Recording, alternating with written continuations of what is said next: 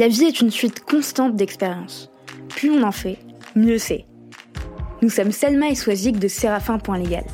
Avec Parole de juriste, nous vous proposons de décortiquer pour vous les parcours de juristes d'entreprises inspirants. Ils vous partageront leurs réussites, leurs échecs, leurs doutes et tous les conseils utiles aux nouvelles générations de juristes. Notre objectif Vous mettre à disposition toutes les recettes pour progresser dans votre carrière de manière concrète.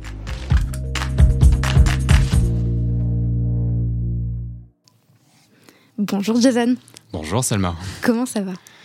Écoute, ça va très bien. Ouais. Ouais, vraiment. J'avais hâte, donc euh, nous voilà. Génial, j'ai hyper hâte aussi. Je suis très contente de, de te recevoir pour, pour plusieurs raisons. Parce que je, je sais souvent que les, les, profils qui me sont recommandés par, euh, par Coralie Tsetsanis, par euh, Clémence et par, par moi-même aussi d'ailleurs, sont, les, sont les plus intéressants.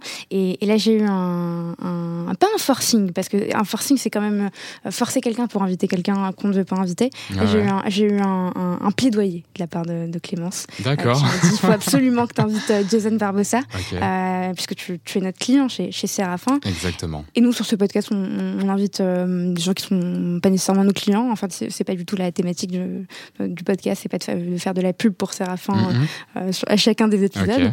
Euh, et, euh, et, donc Clémence me, me parle de, de, ton profil, me parle de toi, elle me dit il faut absolument que tu invites Jason Barbossa. Ça ne met pas du tout la pression. Voilà. Sache-le, euh, tu, tu, tu, es, tu, as été justement extrêmement défendu, en tout cas promu par, par Clémence. Et, et c'est vrai que premier souvenir avec toi, on s'est quand même eu au téléphone. Tu, je pense avoir été un des premiers points de contact après Thomas euh, par téléphone. Tout tu, à fait. tu nous as contacté, tu m'as eu au téléphone. On n'avait pas beaucoup de réseau. Et on n'avait pas beaucoup de réseau. Grand moment de solitude. Exactement, c'est les aléas. non, et tu as, été hyper patient, et donc je t'ai rappelé sur, euh, avec mon téléphone, et tu as été très sympa et très cordial, et c'est chouette d'ailleurs. Et on, juste avant l'enregistrement, on parlait de foot, et tu me disais que tu supportais l'équipe de Porto. Exactement, depuis tout petit. C'était pas facile au début, dans le sens où euh, j'avais mon père en fait qui est un grand grand supporter du Benfica, donc c'est un peu l'équivalent de Marseille si tu veux, qui affronte Paris.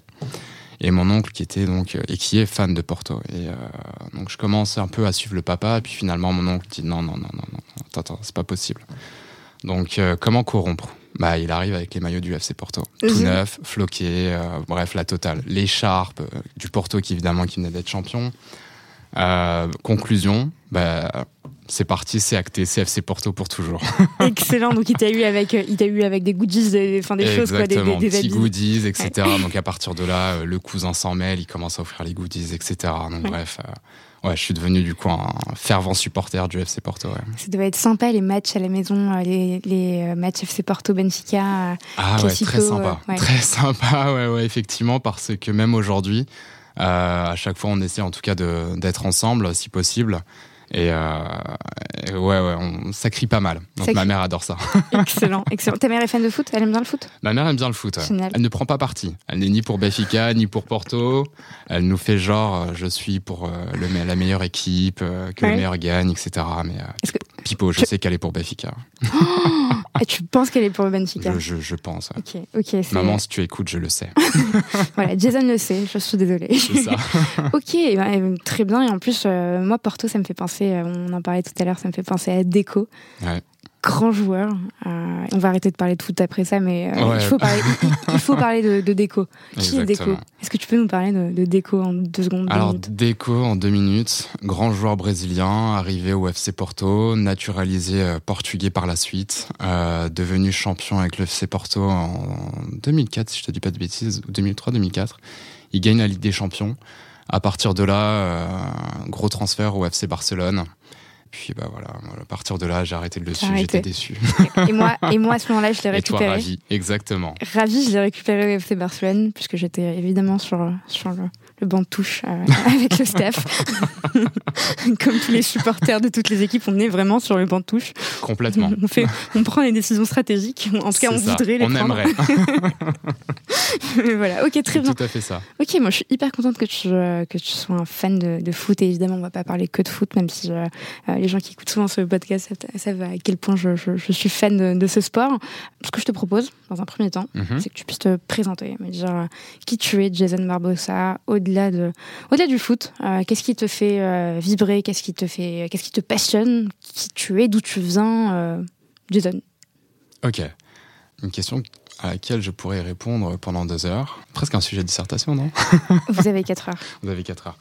Alors, Jason Barbosa, qui es-tu? Euh, J'ai 32 ans, marié, deux enfants. Ça y est, je dors bien. Félicitations. ouais, ouais le, deuxième a, bientôt 7 mois. Ok. Euh, donc là, depuis, euh, depuis 3-4 mois, là, on, on, a récupéré nos nuits. C'est plutôt pas mal. Donc on est plutôt content. effectivement, euh, c'était compliqué au début. Ouais. Mais écoute, à part ça, sinon, euh, je suis donc euh, issu de, parents portugais, mhm. d'où le FC Porto en préambule. Qu'est-ce que ça veut dire? Bah, Ça veut dire que toutes tes vacances, tu les passes au Portugal, que tu vas voir la famille, que c'est les gros rassemblements familiaux, que c'est la culture qu'on t'inculque des petits. Mhm. C'était même au début un peu, euh, un peu spécial parce que euh, j'ai fait un peu la, maternelle au Portugal, que j'ai appris le portugais en premier. Ok. Donc quand je suis arrivé au CP, euh, donc ici, j'avais l'accent portugais. Ok. Donc, j'ai un exemple typique d'un copain qui me le rappelle à chaque fois, qui, qui me dit Tu te souviens quand tu étais petit? Tu disais ça m'énerve. il était avec toi, il était avec toi au CP. Euh, il était avec moi au CP exactement et on s'est suivi euh, donc CP collège. Ok. Et, euh, et aujourd'hui on est toujours potes et, et, ouais à chaque fois il me le ressort le ça m'énerve. Attends mais c'est quand même dingue parce que tu arrives, arrives en France en maternelle non. Alors je suis né je suis né en France. Ok. mais pour autant mes parents me parlaient tout le temps portugais. D'accord. Et ayant fait une partie de la maternelle au Portugal. D'accord. Bah, conclusion je me retrouve à, à parler plus facilement portugais que le français. Donc, euh, d'où l'accent, d'où les difficultés en français au début. Euh, c'était très dur ça par contre. La, primaire, euh, le collège aussi, où le, vraiment le français, les fautes d'orthographe, etc. c'était compliqué. Ouais. Et puis, gros travail sur moi-même. Vraiment, à partir de là, je me suis dit, c'est bon, no way, plus de fautes. Donc, cours de soutien, etc. Et à partir de là, bah, aujourd'hui, euh, je suis le premier à qui euh, on se réfère pour les fautes d'orthographe. Jason, tu peux me relire mon mail? Jason, tu peux relire mon message?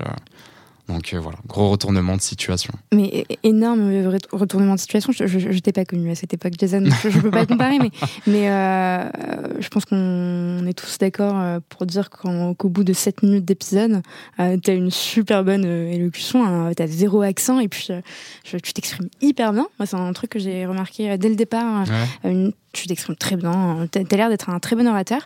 Et euh, ouais, je trouve ça dingue quand même d'arriver à un certain âge, euh, après une maternelle en, euh, au Portugal, en ayant quand même, en étant né en France, de devoir se réapproprier sa langue finalement. Mm. Comment, comment tu, tu l'as vécu à l'école eh bien, euh, à l'école, c'était particulier au début, puisque euh, on te, t'as le côté très sympa des, professeurs qui te disent, euh, des maîtres d'école qui te disent, ah mais tu as un petit accent, c'est sympa et tout, et puis tu as les, les, copains, copines à l'époque qui ne comprennent pas, qui te disent, mais pourquoi tu as un accent? Mais pourquoi tu le prononces comme ça hmm. Mais en fait, tu t'expliques, hmm. enfin, en tout cas, tu expliques, tu donnes la raison, et en fait, à partir de là, voilà, on passe à autre chose. Donc t'as beau entendre le ah mais t'as dit ça m'énerve etc. En fait tu passes outre. Et en fait tu fais un travail sur toi-même par le avec le temps. Et euh, enfin je veux dire euh, euh, cette histoire du CP a peut-être duré six mois. Après une, fois ancré dans le truc, tu parles constamment français. à la maison, mes parents s'étaient mis d'accord. Mon père parlait que français, ma mère portugais. Donc, quelque part, aujourd'hui, c'est un avantage finalement, puisque je suis bilingue portugais, je parle français. Mm. Et t'as as eu des moments où, euh, enfin peut-être que je dis n'importe quoi, où, t'as eu honte euh... Honte de l'accent, tu veux dire? Ouais, parfois, ouais. Au CP, clairement, euh, j'ai des souvenirs où ça pouvait être un peu compliqué parce que on te dit, mais attends, mais t'as un accent, pourquoi Donc le, le, fait de devoir se justifier à chaque fois devient lourd. C'est fou parce qu'il y a quelques, quelques mois, j'écoutais. Euh, je, suis fan de. Je suis inspirée et fan de pas mal de personnes, et deux personnes en particulier, Anne Méo et Mercedes Serra. Donc Anne Méo qui est la papesse de la communication corporate, vraiment incroyable cette femme, grande dame, et euh, Mercedes Serra qui est elle aussi papesse de, dans la publicité, mhm. euh, qui a créé BETC. Et Mercedes Serra, son histoire est dingue. comme toi, elle arrive en France, je pense approximativement vers le même âge. elle n'est pas née française, elle en l'occurrence elle est née euh, catalane euh, à Barcelone. Et elle arrive en France avec ses parents et euh, elle ne parle pas un seul mot de français. et ils arrivent à Paris et elle doit apprendre le français. Et donc elle arrive, elle débarque à l'école et elle raconte que pendant un an, elle s'est lancée. Enfin, on se lance pas dans un mutisme, mais elle n'a pas parlé. Elle n'a pas parlé pendant un an à l'école. C'est-à-dire qu'elle était ah muette. Elle, enfin, elle ne parlait pas et, et la la professeure, justement, la maîtresse euh, disait aux, parents que c'était très problématique que leur fille ne parlait pas. Et en fait, elle ne parlait pas euh, parce qu'elle avait honte, justement, d'être en incapacité de parler, euh, de bien parler français. Et ce qu'elle a fait, c'est que tous les soirs, en rentrant le matin, très tôt le matin et ses week-ends, elle écoutait France Inter tous les jours, tous les jours pendant un an. Et cette femme, j'en parle avec passion parce que cette femme est quand même un rôle modèle plusieurs années plus tard. Donc elle apprend le français déjà, elle parle super bien français, euh, première de sa classe euh, en français sur pas mal de matières. Plusieurs années plus tard, elle devient prof de français. Euh, D'accord. Et ensuite, elle continue ses études HEC, elle devient aujourd'hui la papesse de, la pub et c'est elle qui, qui formalise et qui, qui écrit tous, ces, tous ces messages qui nous, finalement, qui nous poussent à, consommer certains produits. et, c'est dingue comme, comme, comme, histoire et ça me fait penser à, à la tienne finalement. Ah bah écoute, euh, belle, belle euh, comparaison effectivement. Euh. et, quelque part, bah, regarde, tu vois, j'étais le premier à faire des fautes d'orthographe et aujourd'hui, je suis dans le domaine juridique. Où on fait attention à chaque mot, on se relie un milliard de fois, on écrit des notes juridiques à l'intention de la direction générale. Enfin voilà, c'est donc effectivement, ouais, ouais ça, ça a nécessité un vrai travail. C'est une bonne revanche. Exactement. Ok, génial, très bien. Et, est-ce que tu te souviens de ce que tu voulais faire quand tu étais enfant? Est-ce que tu voulais euh, devenir prof de français ou footballeur? Euh, Beaucoup de choses. Alors, euh, j'ai commencé par vouloir être évidemment, comme je l'expliquais au début, fan de football, donc footballeur professionnel. Ah. Ouais, pour moi, c'était évident, évident. Enfin, attends, fan de football, je deviens footballeur professionnel, puis c'est facile. Tu jouais avec tes amis devant la maison, ouais. Exactement, devant la maison, à la maison. Mm. Donc, euh, pour la petite anecdote, euh, je, pense que j'ai dû casser au moins une quinzaine de cadres. De vases. De vases, de tirelires, euh, de fenêtres. Ouais, sans déconner. je pense qu'on faisait partie de la même équipe. avec, tu sais, les balles, les balles qui étaient faites en, papier avec du scotch autour. qui pouvaient être très lourdes parfois. Donc, effectivement, j'ai cassé pas mal de choses donc footballeur professionnel, puis est venue la, période euh, de, F1, de Formule 1. Donc euh, hmm. là, la grande arrivée de, Schumacher, et là, moi, j'étais fan inconditionnel de, ce pilote. Donc, euh, pilote de Formule 1. Encore aujourd'hui, fan de Formule 1 Encore aujourd'hui, fan de Formule 1. Génial. Ouais, complètement. Et puis, arrive le collège, arrive la fameuse période de difficulté. Hmm. donc là, j'ai quelqu'un qui vient pour me faire des cours de soutien. Euh, et, il s'avère qu'elle fait des études euh, donc pour devenir notaire. Ok. Et à partir de là, je me dis, mais tiens, c'est pas mal ça quand même. Donc pourquoi pas notaire? Donc hop, notaire, c'est acté, c'est bon, c'est terminé, on n'en parle plus. Ok. Notaire, je commence les cours de droit. Euh, en faisant les cours de droit, donc je me dis non, finalement avocat. Non, avocat, c'est très bien. Et, et attends, pourquoi avocat, c'est très bien? Qu'est-ce Avocat, c'est très bien les plaidoiries. Euh, ouais, c'était pour moi, c'était les plaidoiries. C'est la période où tu commences à regarder les, les séries américaines euh, Suits, entre autres. Et, euh, et, à partir de là, je me dis, mais attends, les, les plaidoiries, c'est génial. On commence à faire quelques exercices de plaidoirie pendant euh, nos cours d'amphi, cours de TD, etc. Euh, et puis, je sais pas, je, je, sentais le truc, tu vois. Mm. Et on, enfin, on avait un chargé de TD qui, qui était lui-même avocat. Et il savait nous faire vivre de sa passion finalement. Donc à partir de là, je me suis dit, tiens, finalement, je vais être avocat. Et comment il s'appelle, ce chargé de TD Tu te souviens de son nom? Non Très bonne question. Très bonne réponse. je serais incapable de te, de te donner son, son nom aujourd'hui. On, essaiera de le, retrouver. Le retrouver et, on, le mentionnera. Il dispensait, euh, alors, il dispensait euh, droit privé TD, euh, donc chargé de TD, qui dispensait des cours de droit privé en première année de droit à la fac de Saint-Quentin-en-Yvelines. Ok, d'accord, très clair. Et, et, et donc, ensuite vocation pour volonté de devenir avocat, c'est ça? Exactement. Ok. Et, et je, pense que tu dois faire partie, alors peut-être que je me trompe, mais de ces nombreux juristes qu'on a reçus sur le podcast qui n'ont absolument aucune personne dans leur entourage qui exerce des, professions euh, liées au droit. Euh, comment donc c'est cette rencontre avec cette cette, cette jeune fille, c'est ça? C'est cette jeune étudiante qui te donnait des cours, qui t'a donné envie de faire ça. Tu, tu te souviens, tu es arrivé à la fac, euh, tu, tu as tes premiers cours. est-ce que tu gardes un bon souvenir de, cette époque, justement? Tu as l'impression d'être dans ton élément et justement de, Complètement. En fait, euh, donc quatrième, ça paraît un peu tôt. Euh, les fameux cours de soutien où on peut déjà se projeter sur des cours de droit, sur la volonté d'être notaire. Mais en fait, à partir de là, je commence vraiment à me renseigner. Donc, euh, c'est-à-dire que je commence à lire des articles, les fameuses fiches métiers, etc. Et, en fait, pendant tout le lycée, ça y est, c'était acté pour moi. je vais être notaire. Donc, en me renseignant de plus en plus, je savais à quoi m'attendre. Mhm. Donc, dès lors que j'ai commencé les cours de droit, euh, effectivement, j'étais dans mon élément. Euh, j'étais même à fond. J'étais même à fond. Je ne m'attendais pas à ce degré de difficulté, par contre. Ok. Euh, parce que j'étais vraiment du genre à, bosser un peu à la dernière minute. Et quand tu arrives à la fac de droit, tu oublies ça. tu ne peux pas te le permettre. tu ne peux pas te le permettre mais je l'ai quand même fait le premier semestre. Et c'est là où tu te dis, ah, finalement, euh, je vais peut-être anticiper. Et, euh, et, à partir de là, c'était bon. Mais effectivement, donc euh, en plein dans mon élément, et ça s'est très bien passé. Ouais. J'adorais les cours.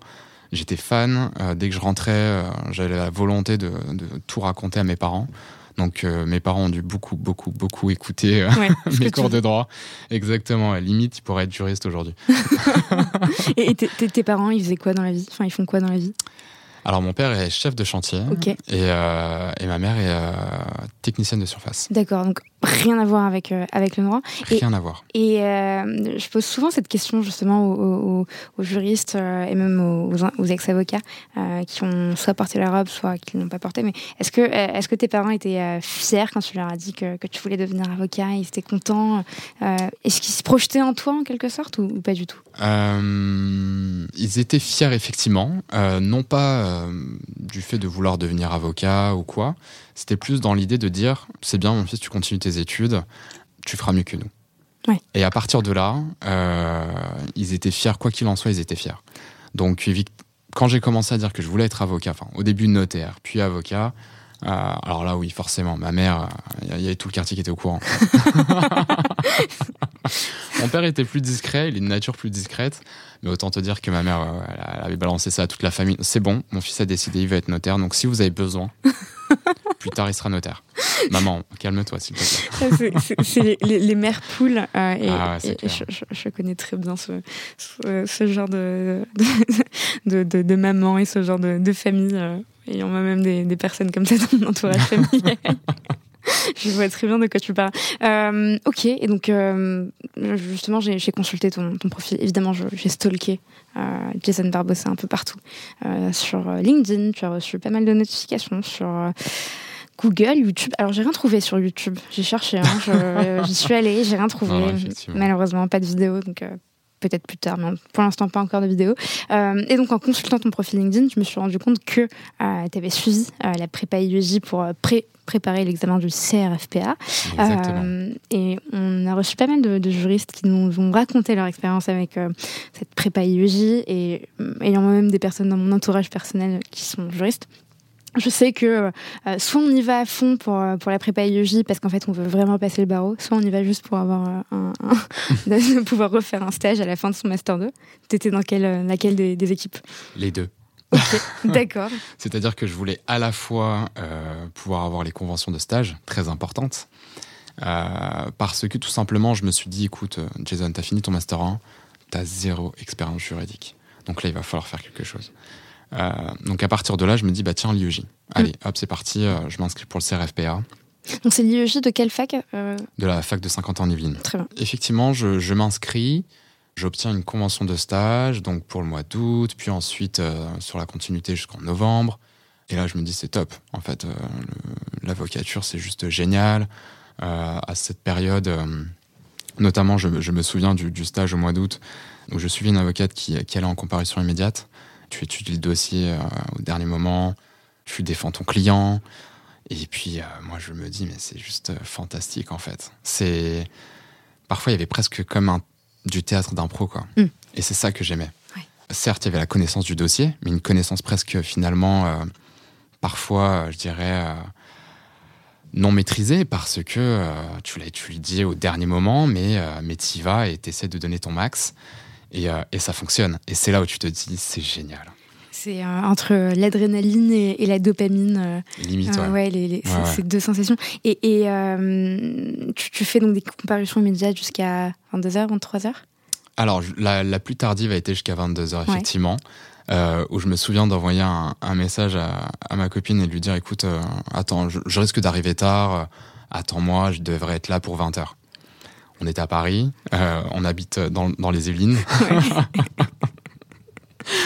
Donc 20h, 21h, 22h, je viens juste de sortir. Ah bon? Donc effectivement, ça pouvait finir très tard, mais, mais c'était pas dérangeant en fait. Je veux dire, quand tu, tu aimes ce que tu fais, mm. tu ne comptes pas. Et du coup, euh, j'aurais pu même rester finalement jusqu'à minuit, je crois. Donc, euh, c'était pas un problème. Et tu t'es dit, je veux faire ça toute, euh, toute ma vie À cette période-là, oui, je me dis que je veux faire ça toute ma vie. Donc, d'où les stages, d'où le fait que, que j'aille au cours de l'IEJ, ce qui est chose rare parce que parfois on se retrouvait à deux, parfois j'étais tout seul, parfois on était plusieurs. C'était très variable selon les cours également, selon les professeurs. Mhm. Mais voilà, donc euh, j'étais lancé sur euh, la volonté d'être avocat. Et puis euh, arrive donc la fameuse période où tu postules pour les Master 2. Mhm.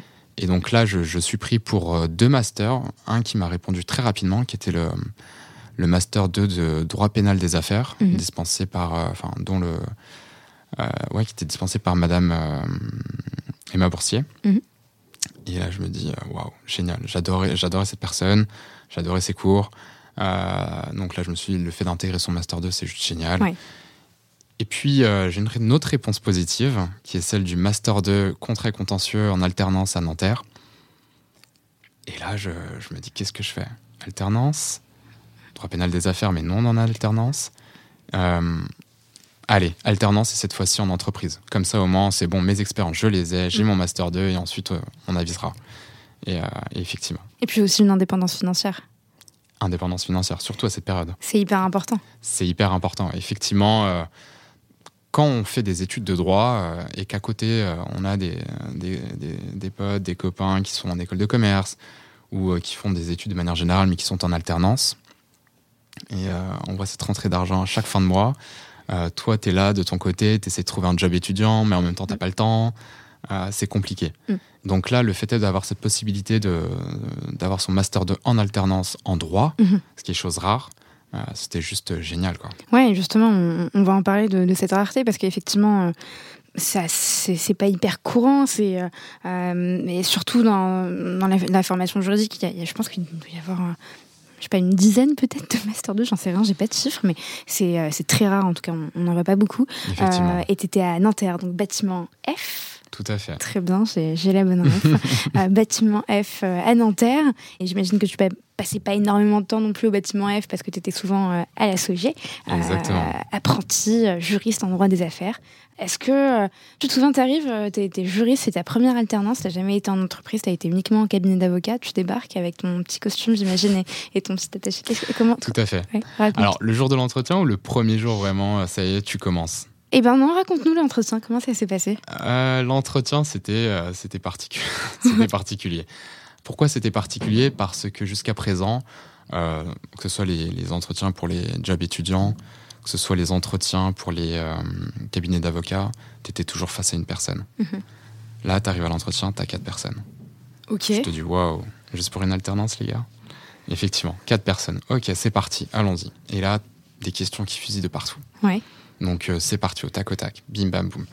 Et puis finalement, euh, je me prends au jeu, ça devient super intéressant l'entretien, on commence à rentrer dans le vif du sujet sur les missions de l'alternance. Je me dis tiens, c'est vraiment intéressant, c'est pas mal et tout. Et puis euh, on conclut d'ailleurs par la fameuse question que savez-vous de la Société Générale? Grande question. Et donc là, je, sors le, ce qu'on peut dire habituellement, c'est-à-dire entreprise internationale avec tant de collaborateurs, etc. Et je conclus par et puis, il y a la fameuse affaire Kerviel. et alors là, mon ancien responsable me regarde et me dit Chut, il faut pas dire ce mot. c'est un peu comme Voldemort finalement. Exactement, tu as tout compris. C'est un peu comme Voldemort. Et donc là, mais en fait, ça, on en a ri en fait à la fin. Donc euh, c'était assez rigolo et euh, l'entretien s'était très bien passé. Je leur annonce que j'étais sur un autre entretien pour une autre entreprise. Donc ils me disent qu'ils vont venir, qu'ils vont revenir très rapidement vers moi. Et puis en fait, dans l'après-midi, j'avais déjà la réponse. Donc pour moi, c'était juste top. Je me dis, bah, ça y est, c'est acté, j'ai mon entreprise. Donc il n'y a plus qu'à. Donc en fait, le, chemin, c'est quoi? C'était tu décroches ton alternance et ensuite tu candidates ou tu es déjà accepté et ensuite tu... Euh Alors, j'avais déjà été accepté pour le Master 2. Ok. Euh, donc ensuite, euh, il nous appartenait de trouver une entreprise, évidemment. Mhm. à défaut, le, évidemment, le Master 2 était là pour nous, nous, épauler et nous aider à trouver une alternance. Ok. Donc, et ça a fonctionné pour beaucoup de, beaucoup de camarades. Donc ça, c'était vraiment top. Ils ont de, de, très bons réseaux et ça, c'est génial. Donc...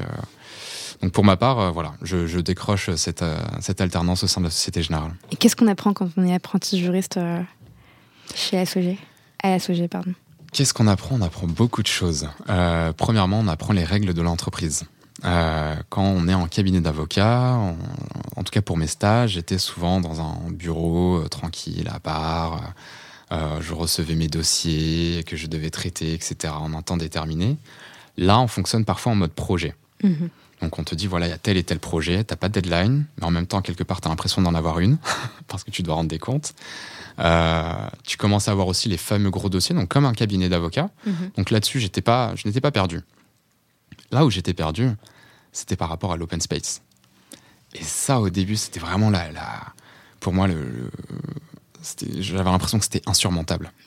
Parce que euh, t'entends euh, tes collègues qui sont au téléphone avec les avocats, t'attends tes collègues qui sont au téléphone avec les clients, euh, t'as la responsable qui passe, qui vient demander à tel collègue où en est le dossier, etc. Donc il y a du bruit autour de toi, il y a un bruit environnant, et puis euh, toi, tu dois rester focus sur ton dossier. Mm.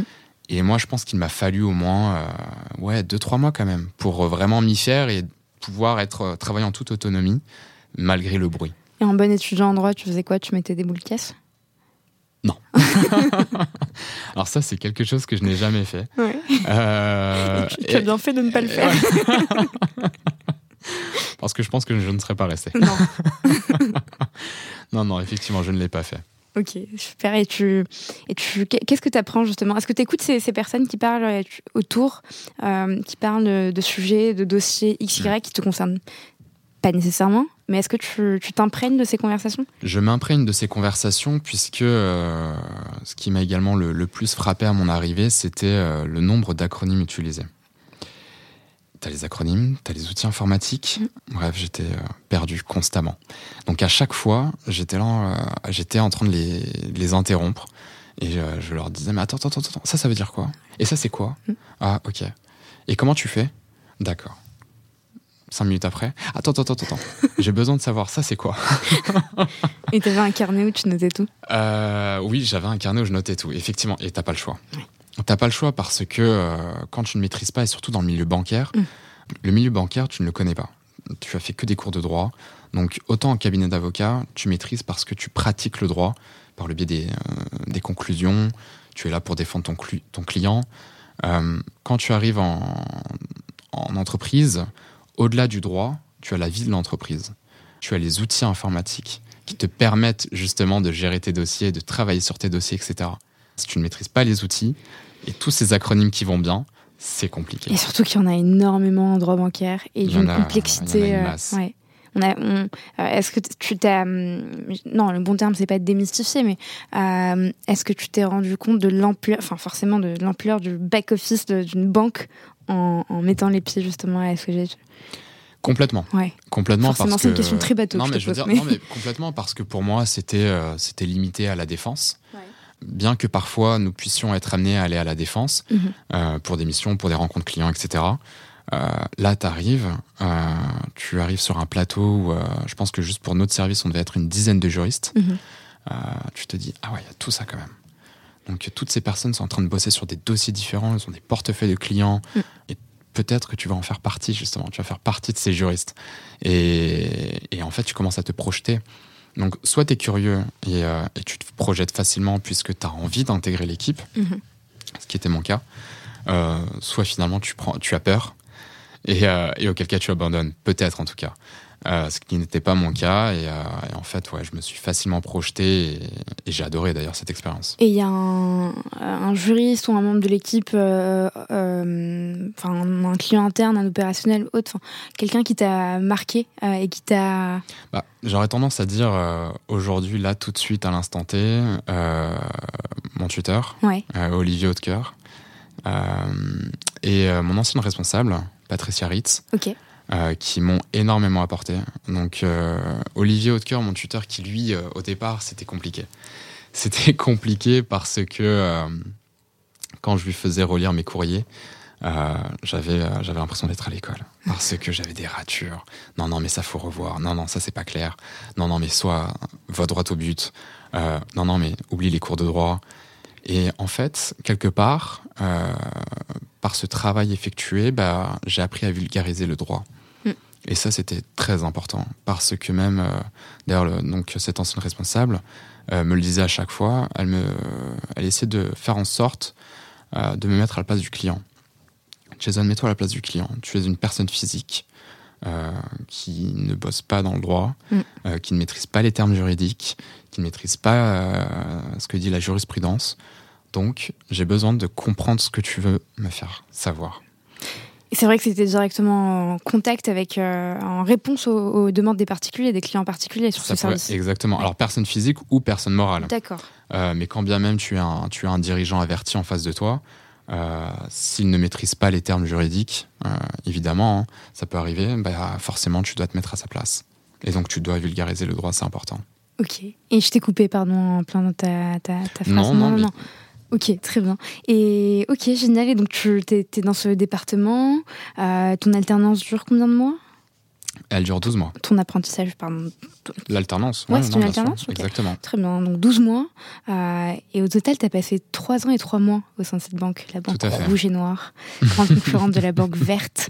Euh, on a reçu d'ailleurs une juriste qui, euh, qui s'appelle Laure Duquerrois, qui, qui est un pur produit BNP, elle, de son côté. et d'ailleurs, j'imagine que c'est les plus grands, c'est, les plus grands recruteurs de juristes, ce type de, de, banque, il me semble, avec une, des équipes juridiques qui sont quand même assez fournies. et donc, on disait, tu as passé trois ans et trois mois. Euh, j'imagine que tu as forcément, euh, j'enfonce des portes ouvertes, mais tu as dû convertir le, tir puisque tu as décroché un, contrat. Tout à fait. Euh, un contrat, un CDI, ton premier job. Exactement. Vrai job, permanent. Permanent. génial.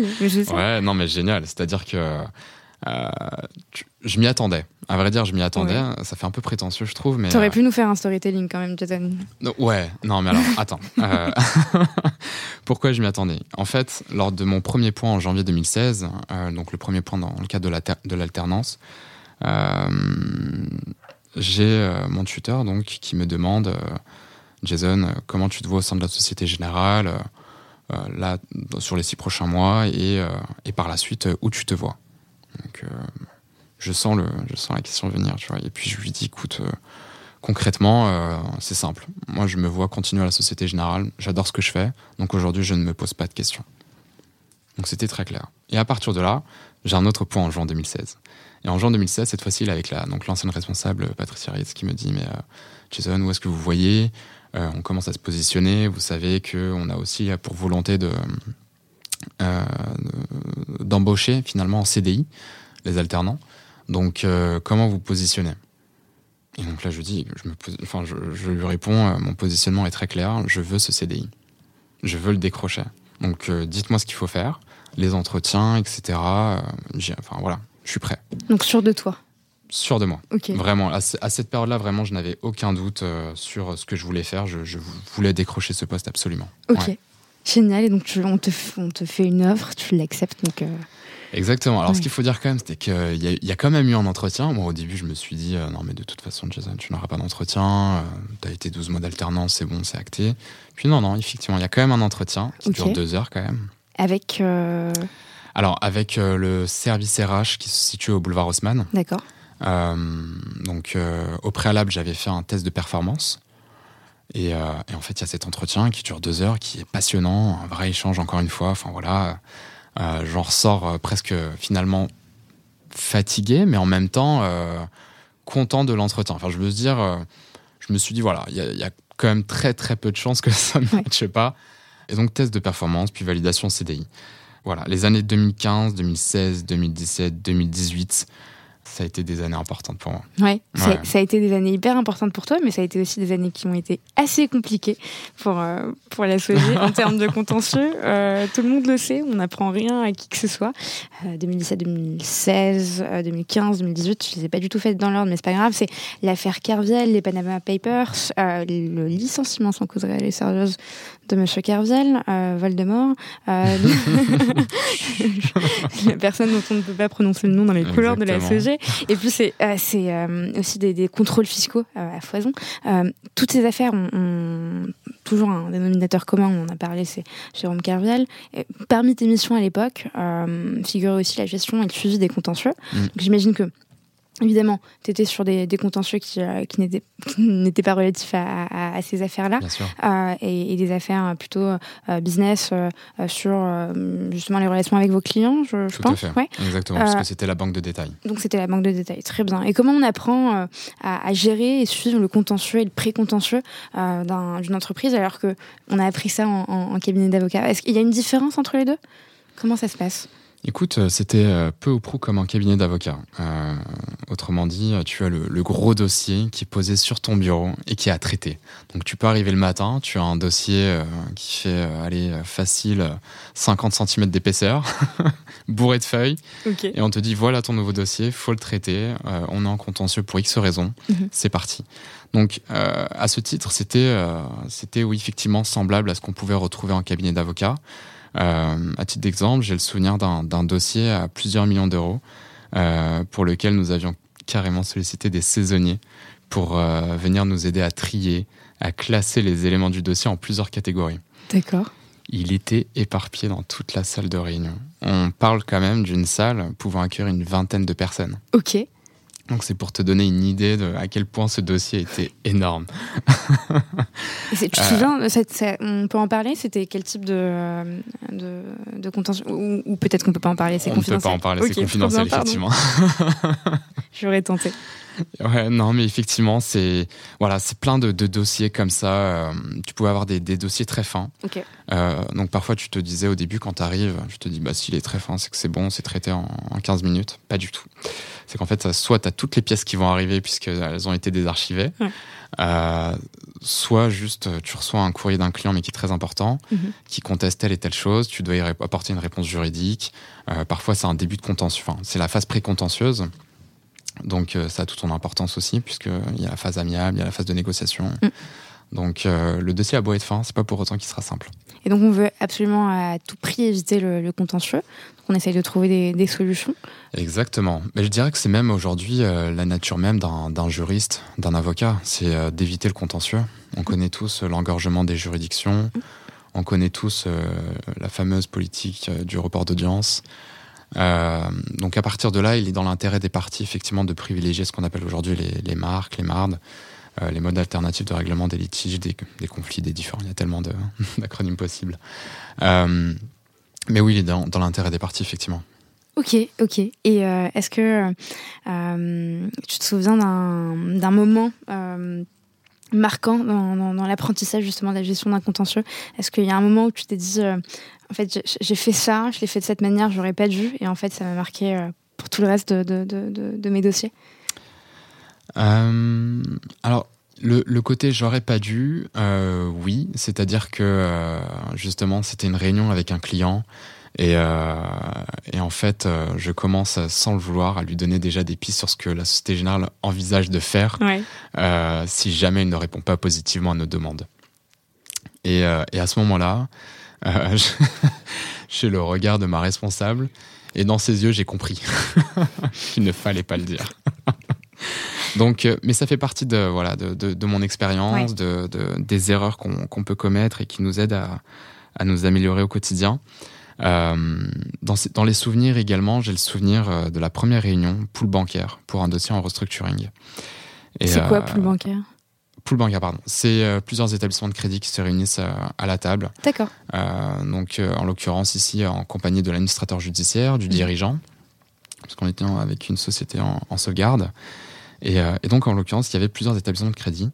Et en fait, cette première cette première réunion, pour moi, m'a marqué parce que euh, c'est ici qu'on apprend les tips au sein de la Société Générale pour la négociation et pour affirmer la position de la Société Générale. Et euh, évidemment, je ne dévoilerai rien. ok, d'accord, bah merci. Euh, moi, qui comptais justement partager tous ces conseils à nos auditeurs, tu veux rien nous dire, merci. merci Mais non, non, effectivement, c'était hyper intéressant parce que tu écoutes la position de, des établissements bancaires. Euh, tu écoutes également les engagements qu'ils ont euh, vis-à-vis de ce client. Mhm. Euh, tu, écoutes le client d'ailleurs sur ce qu'il propose. Est-ce qu'il propose un abandon de dette? Est-ce qu'il propose une remise? Et puis à partir de là, bah, toi, tu dois te positionner. Et tu te positionnes au nom de la Société Générale. Donc c'est jamais un exercice évident. C'est-à-dire sur le moment, tu te positionnes sur le sujet? Alors sur le moment, effectivement, tu peux te positionner. Bien entendu, ça va faire l'objet d'échanges, mais il faut se rappeler que ce, que tu as dit va être reporté par l'administrateur judiciaire dans le cadre du compte rendu. Donc à partir de là, tu as intérêt à bien te positionner, à être très clair euh, sur les positions de la Société Générale. Donc euh, voilà, un véritable exercice euh, que je recommande parce que c'est on apprend énormément de choses. Et on n'est pas formé à ça on n'est pas formé à ça, effectivement. Euh, et je trouve ça dommage parce que euh, finalement tous ces cours de, négociation qui aujourd'hui par exemple s'intègrent dans le cadre donc des modes alternatifs de règlement des conflits, cette phase de négociation qui peut s'intégrer tout simplement dans le cadre des plaidoiries, mm. c'est important. je pense qu'il faudrait effectivement privilégier ces aspects-là pendant nos cours de droit mm. parce que on a on a toute la théorie sans la pratique. Oui, oui. Donc, euh, comme je disais tout à l'heure, quand tu arrives et que tu as finalement ces comparaisons immédiates, où justement tu commences un peu à t'exercer sur les plaidoiries, où euh, tu réalises ce que ça représente, mhm. bah, finalement tu te rends compte que si tu en avais eu pendant tes cours de droit, ça aurait été pas mal. Euh, ne serait-ce que pour te préparer.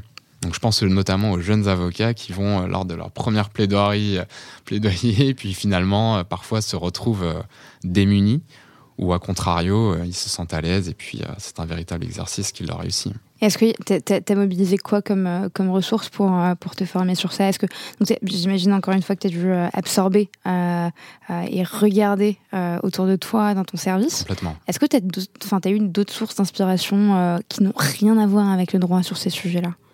Des sources d'inspiration par rapport à la négociation? Oui, par rapport à la négo. Écoute, en l'occurrence. Euh, la gestion, ou en tout cas la gestion de l'humain aussi pendant, dans le cadre d'un conflit ou d'un contentieux. Alors, sur la gestion de l'humain, oui, euh, notamment lors de mon stage en, cabinet d'avocat. Euh, j'avais donc en l'occurrence Maître Grézy, cabinet d'avocat donc situé à Versailles. Et, Qu'on salue qu'on salue, effectivement, et qui m'a énormément appris sur la rédaction des conclusions, sur la pertinence des conclusions. Enfin, je trouvais ça juste formidable. Euh, et en fait, il s'était retrouvé face à un client mécontent, mécontent pour euh, trouble anormal de voisinage. Et il arrive, il, fait part de ses mécontentements, euh, de ses inquiétudes par rapport à son voisin. Il est révolté, et gens en face, euh, Maître Grézy qui est calme, qui écoute, qui note, qui prête attention à, tous les petits détails, même ne serait-ce que sur la posture, sur la gestuelle. Et à la fin, il attend qu'il ait fini, il reprend tout. Et on va même reprendre la gestuelle. Donc il va lui dire, vous vous souvenez quand vous avez levé le bras? Pourquoi vous levez le bras aussi haut? Calmez-vous, ne levez pas le bras aussi haut, détendez-vous, posez les mains sur la table et tout un exercice comme ça pour le mettre en, dans une phase de relaxation. Et j'ai trouvé ça juste dingue parce que, en l'espace de deux minutes, le client avait complètement changé. On avait un autre client beaucoup plus calme, beaucoup plus apaisé. Et puis, euh, donc là, il y, a Maître Grézy qui, lui expose euh, ce qui va se passer. Et euh, donc, évidemment, ça rassure le client. il se sent confort. Et il repart il nous offre finalement, il va à la boulangerie du bas. c'est incroyable. Il va à la boulangerie, il remonte, il nous apporte des macarons et il nous remercie. Et, puis moi, bah, je lui dis, bah, écoutez, en l'occurrence, je n'ai rien fait, mais je les, je les transmettrai à Maître Grézy, là il est en call. Il me dit, non, mais j'ai adoré, j'ai adoré ce qui s'est passé. Il a réussi à me calmer, euh, il est formidable incroyable. Donc en fait, il a réussi à, le dissocier de tout l'affect qu'il mettait dans, dans, son. Et à le détacher, limite à le détacher de cette affaire, comme si finalement il arrivait à, à faire en sorte qu'il prenne du recul parce que, attendez, ça ne vous concerne pas, alors que si ça le concerne, mm. c'est lui. Mais euh, il a eu cette capacité à effectivement à le dissocier de cette affaire. Et puis qui dit euh, client euh, détaché, dissocié de l'affaire et, avec moins d'affect et moins de, en tout cas de, de, ouais, c'est ça. ça veut dire aussi un client qui est beaucoup plus simple à, manager dans le cadre d'un contentieux. Tout à fait. Et ok, et donc tu as pu remobiliser ces, ressources que Maître Grézy, donc tu as, Exactement. Excellent. Et, euh, est-ce que tu as. Si, tu devais retenir une fierté, je sais que je te pose des questions qui n'étaient pas prévues. je sais, tu me regardes, tu fronces les sourcils, Jason. Euh, une fierté de, cette expérience à la SOG. Tu, Une fierté de bah, cette expérience à la SOG. Si on, retrace quand même le parcours, c'est. Euh, tu arrives en tant que Qu'apprenti, tu décroches un contrat, c'est une première fierté. Euh, tu, fais tes armes finalement, c'est ton école au final, euh, la SOG. Tu apprends des choses, euh, tes premiers contacts en entreprise avec des gens, j'imagine qu'ils te marqueront pour toute la suite de, ton Clairement, parcours. Si tu devais retenir une fierté, qu'est-ce que ce serait? Alors, ma réponse peut paraître bizarre, mais je dirais la fierté a été la confiance qu'on m'a accordée. Euh, la confiance parce que grâce à cette entreprise, donc j'ai obtenu un CDI à la fin. Euh, la confiance également parce que petit à petit, je suis monté très vite en puissance sur des dossiers très importants. Euh, donc ça, c'était vraiment pour moi le, ce que je souhaitais le plus finalement. la confiance également parce qu'on m'a mis sur un projet qui était de revoir le mode opératoire de la gestion et du suivi des, dossiers en contentieux et pré-contentieux. Ok. Donc, euh, je me suis dit, waouh, quelle mission Donc, effectivement, ça a été un, un, vrai, un, vrai travail de fond en comble. Il a fallu tout revoir. Donc, ce qui n'est pas forcément évident, euh, parce que là, on est complètement détaché du droit. On parle vraiment d'un process, d'une procédure, mm. d'une politique à revoir. Euh, et, donc dans cette histoire de confiance, je dirais la, confiance également, donc qui s'en est suivi à l'issue de ce mode opératoire revu, puisqu'il fallait que je fasse du compagnonnage auprès de, plusieurs collègues euh, pour leur expliquer, les aider à revoir les process, à revoir leur fonctionnement de travail, à revoir leur, euh, je, dirais presque leur day-to-day dans la gestion d'un dossier. C'est ça qui faisait partie de, tes missions de, de, coaching, c'est ça? Étais... Tout à fait. Ok, très Exactement. On en euh, plein dedans. Excellent. C'est fou. Donc, en fait, c'est toi finalement, euh, l'ex-apprenti qui devient euh, membre permanent de l'équipe, qui te retrouve à, jouer ce rôle-là. Exactement. auprès de personnes qui sont là depuis plus longtemps. Complètement. Ce n'était pas évident. Ce qui n'était pas évident parce que tu devais avoir, en tout cas, c'est 25 ans, 26 ans? Ouais, j'avais 26, 27. Donc, tu as à peine un an d'expérience. et Qu'est-ce qu'on te dit à toi, petit jeune qui arrive Alors, tu as, tu as plusieurs retours. Tu as le premier retour qui est euh, bah moi j'accepte, je suis preneur, c'est génial, ça me fait gagner du temps. Euh, euh, puis de toute façon, il fallait revoir la procédure, ça fait X temps qu'on l'a dans nos bases. auquel cas, tu es content parce que tu sais que ça va aller beaucoup plus vite. Et évidemment, comme partout, tu as les réfractaires. Mais bizarrement, c'est les réfractaires que j'aimais le plus parce que j'essayais de comprendre pourquoi ils sont réfractaires. Et, et quelque part, j'essayais de comprendre aussi quels étaient leurs, finalement leurs arguments. Tu vois, toujours ce côté plaidoirie. Et, euh, et, donc, dans cet échange, euh, l'idée était de réussir à les convaincre. Donc, euh, de passer de l'autre côté. Donc, ça pouvait prendre du temps, mais in fine, ça aboutit. Donc, il a fallu de la patience, de la bienveillance, mm. de l'écoute. Mm. Mais, mais ça fonctionnait. Et, et aujourd'hui, tu vois, j'ai de très bons retours de ses collègues. Été une réussite, mais c'est vrai qu'on a deux oreilles et une bouche, c'est pour plus écouter que, que de parler. C'est très important. Euh, et je suis d'accord avec toi. Sans transition, si je te dis, euh, Jason, est-ce que tu peux me préparer un cours comme ça au pied levé, un cours de méthodo, euh, du droit sur un commentaire d'arrêt, un cours aussi sur le théorème de Pythagore, et pourquoi pas un cours d'anglais de troisième? Tu me réponds? Je te réponds que ça remonte il y a, il y a, longtemps, pardon. C'était avant la SOG, du coup. C'était complètement avant la SOG. Euh, c'était clairement dans la période où, justement, tu es euh, étudiant en droit, tu, tu, veux un job étudiant. Ouais. Et euh, au début, je, je, commence par faire des cours de soutien, mais ça fonctionnait au bouche à oreille. Et puis, euh, je me renseigne un peu plus parce que je me rends compte que j'en ai pas assez, que j'avais envie de gagner un peu plus. Euh, et donc, euh, je, voilà, je, me renseigne et je trouve Academia. Et puis, à partir de là, voilà, ça se fait assez, facilement et assez naturellement. Donc, ce fut un, ouais, réel plaisir d'enseigner, d'aider, de soutenir des élèves en difficulté. Bah, quelque part aussi parce que je suis passé par là. Mm. Donc, euh, évidemment, j'ai pu vite ressentir les bienfaits de ces cours de soutien. Et à partir de là, c'était évidemment la raison pour laquelle euh, j'ai décidé de partager mes connaissances. Et tu as gardé contact avec ces, certains? Est-ce que eux ont, gardé contact avec toi? Alors oui, effectivement, je, notamment, je pense à, deux personnes. Donc il y en a un qui s'appelle Dylan, l'autre s'appelle Michael. Ok. Et euh, donc, un est en fac de médecine. Génial. Ouais, et l'autre est en école de commerce. Excellent. Donc, euh, c'est rigolo parce que tu, tu vois leur évolution. Mm. Euh, tu vois finalement qu'ils ont réussi aussi. Donc, ça, c'est mm. important. Euh, et je pense notamment à ce fameux Dylan qui, euh, qui était en bac S. C'était la période, c'était lorsque je l'aidais en tout cas pour les, les mathématiques. Et, et, je lui dis, écoute, Dylan, là, vu le niveau, enfin, je veux dire, fac des médecines, c'est pas possible, quoi. Donc il va falloir vraiment performer. Et je le challenge, le challenge, je le pousse et tout. Et puis, euh, et puis bah voilà. Aujourd'hui, il est en quatrième année euh, de médecine, donc c'est juste top. C'est dingue comme fierté parce que, en fait, c'est, il y a des profs euh, particuliers qui sont bien plus que des profs qui te donnent des cours entre 19h30 et, et 21h. Complètement. Et, qui sont là vraiment comme des, des coachs, des mentors et qui te, et qui te brusquent. j'en ai connu sur deux années en tout cas au lycée, qui te brusquent et on n'est pas très content, qui nous brusquent qu'on n'est pas très content qu'il soit là d'ailleurs au départ. C'est vrai que c'était pas facile. Quand tu arrives, euh, tu as un peu le oh non, celui qui vient me faire rappeler l'école, euh, celui qui vient me euh, faire rappeler que j'ai des devoirs. mais après, voilà, tout dépend du relationnel que tu as avec tes étudiants, de la de l'alchimie, mhm. évidemment, c'est important. Et donc voilà, moi j'étais dans une relation de transparence. j'étais là aussi pour les challenger, mhm. pour faire en sorte qu'ils c'était des bonnes notes. et surtout que j'ai le retour des parents qui soient contents. parce que ça, c'était important. Et donc, tu avais déjà ce côté euh, client avec le parent, et puis euh, les parents plutôt, et puis euh, fait de, un peu faire de, la conduite du changement, de la pédagogie avec ton. exactement, exactement. C'est exactement ça, puisque.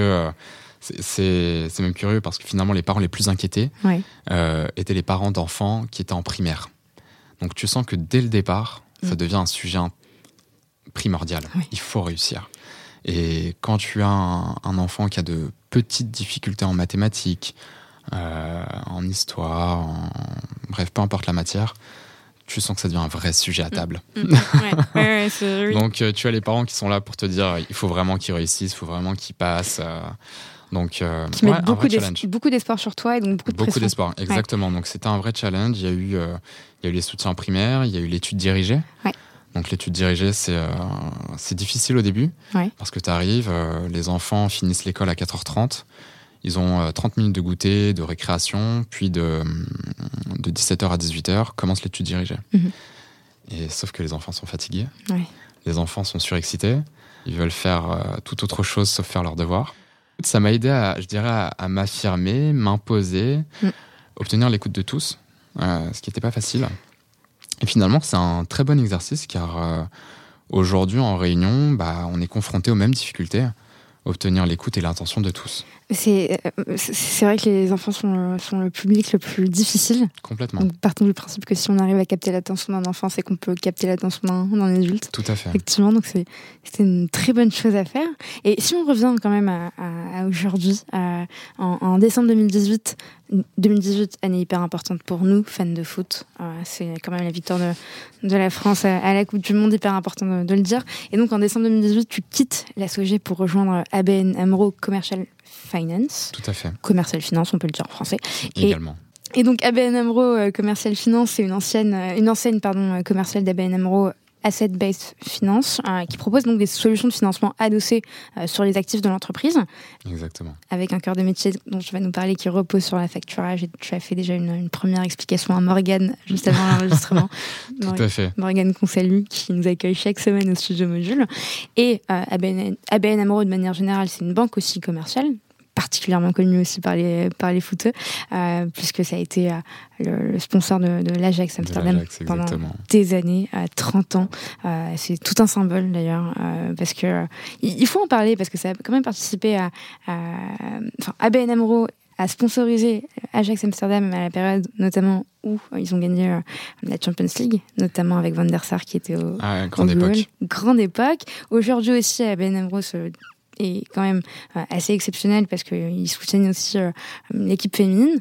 de l'Ajax Amsterdam alors qu'ils ne soutiennent plus l'équipe masculine. Donc c'est un message fort, je trouve, parce qu'elle gagne les championnats, plusieurs championnats, et c'est un message qui est quand même très fort en quelques chiffres, on va quand même les donner, ces chiffres, parce qu'ils sont hyper impressionnants. Euh, ABN AMRO, globalement, c'est 18 830 collaborateurs, si je dis pas de, de bêtises, 3000 agences à travers 60 euh, pays. C'est 9 milliards d'euros de chiffre d'affaires en 2018. Je suis désolée, j'ai pas les chiffres à jour. euh, c'est la 11e banque d'Europe par volume de transactions, ce qui est quand même assez, assez volumineux. Est-ce que tu pourrais justement nous expliquer dans un premier temps qu'est-ce que c'est euh, avec tes mots, ABN AMRO, euh, et c'est quoi le, reverse factoring Le reverse factoring. Très bonne question. Et pourquoi le reverse factoring? Je te retourne la question.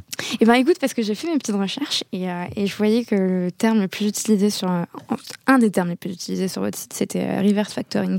Et, et c'est un, un site en français et on utilise un terme en, en, anglais. Et donc, je me suis dit, mais pourquoi pas d'ailleurs Je vois aucun inconvénient à ça. Mais je me suis dit que ça devait apporter quelque chose en plus, le, le reverse factoring. Exactement. Qui est plus beau quand même que la facturage inversée. Effectivement, je le confirme. Je trouve ça plus sympa, euh, plus vendeur. Et effectivement, le, reverse factoring, euh, on, en parle de plus en plus. Premièrement, chez nous, ça a débuté en 2020, euh, début 2020, enfin je dirais même fin 2019, début 2020. Et depuis, eh bien, on adore. Génial Tu vends super bien le reverse factoring. depuis, ça, fonctionne très bien. Euh, de plus en plus de clients sont attirés par le reverse factoring.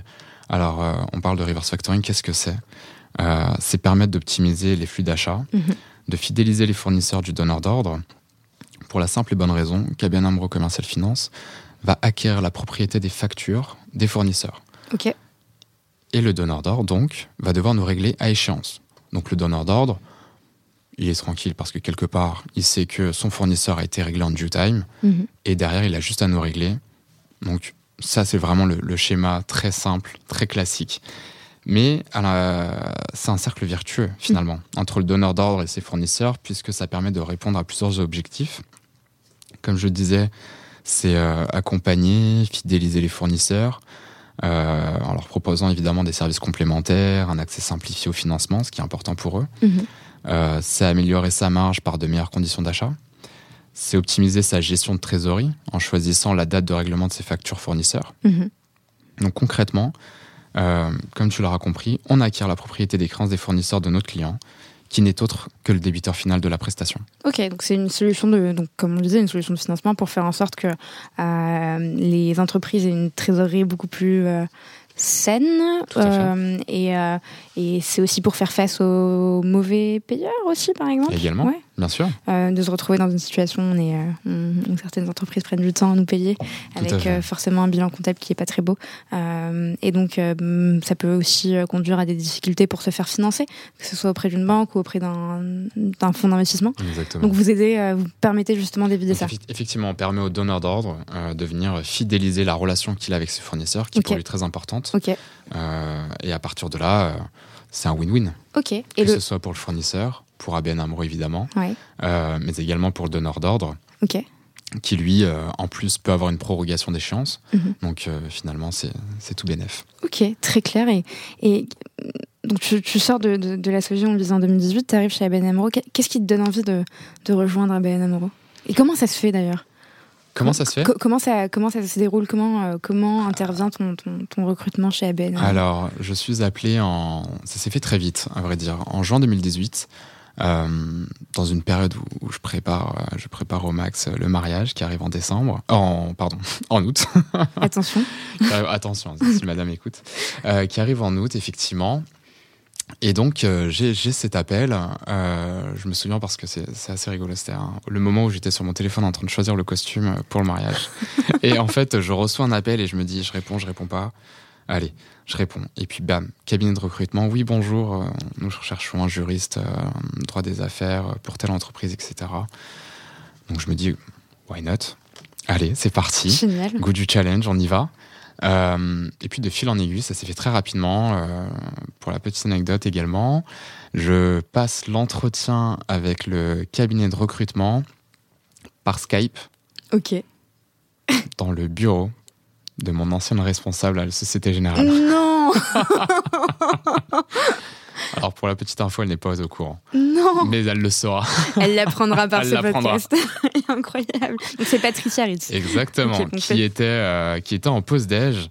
Et, euh, et donc, ce qui est assez drôle parce que j'avais une collègue, Stéphanie Bouche, et je lui dis écoute, si tu vois Patricia arriver, tu lui dis, enfin, tu me fais un clin d'œil, tu me fais quelque chose, enfin voilà, des SOS que tu veux, mais tu me préviens. Elle me dit t'inquiète, c'est bon, je gère. Donc voilà pour, pour la petite info. Et, euh, et donc je passe cet entretien, j'étais stressé parce qu'en fait, euh, non pas par l'entretien, mais par le simple fait que Patricia puisse débarquer à tout moment. Et, euh, et donc je n'arrêtais pas de regarder par la baie vitrée si elle arrivait avec son déj, etc. Parce qu'elle avait pour habitude de déjeuner dans son bureau. Et, euh, et donc bref, l'entretien se passe. Euh, je suis sceptique parce que je me dis, euh, c'est bon, t'as trop stressé, ça s'est ressenti. bref, ça, ça, ça ne va pas le faire. Euh, eh bien, en, fait, ça s'est fait. Ça s'est fait puisque je suis contacté euh, une semaine après par euh, donc l'ancienne responsable juridique d'ABN AMRO Commercial Finance, Catherine Boursier-Taffignon, qui m'appelle et euh, qui me dit voilà, je me présente pour un entretien, etc. Donc je dis ok, super. L'entretien se fait, je crois, une semaine après.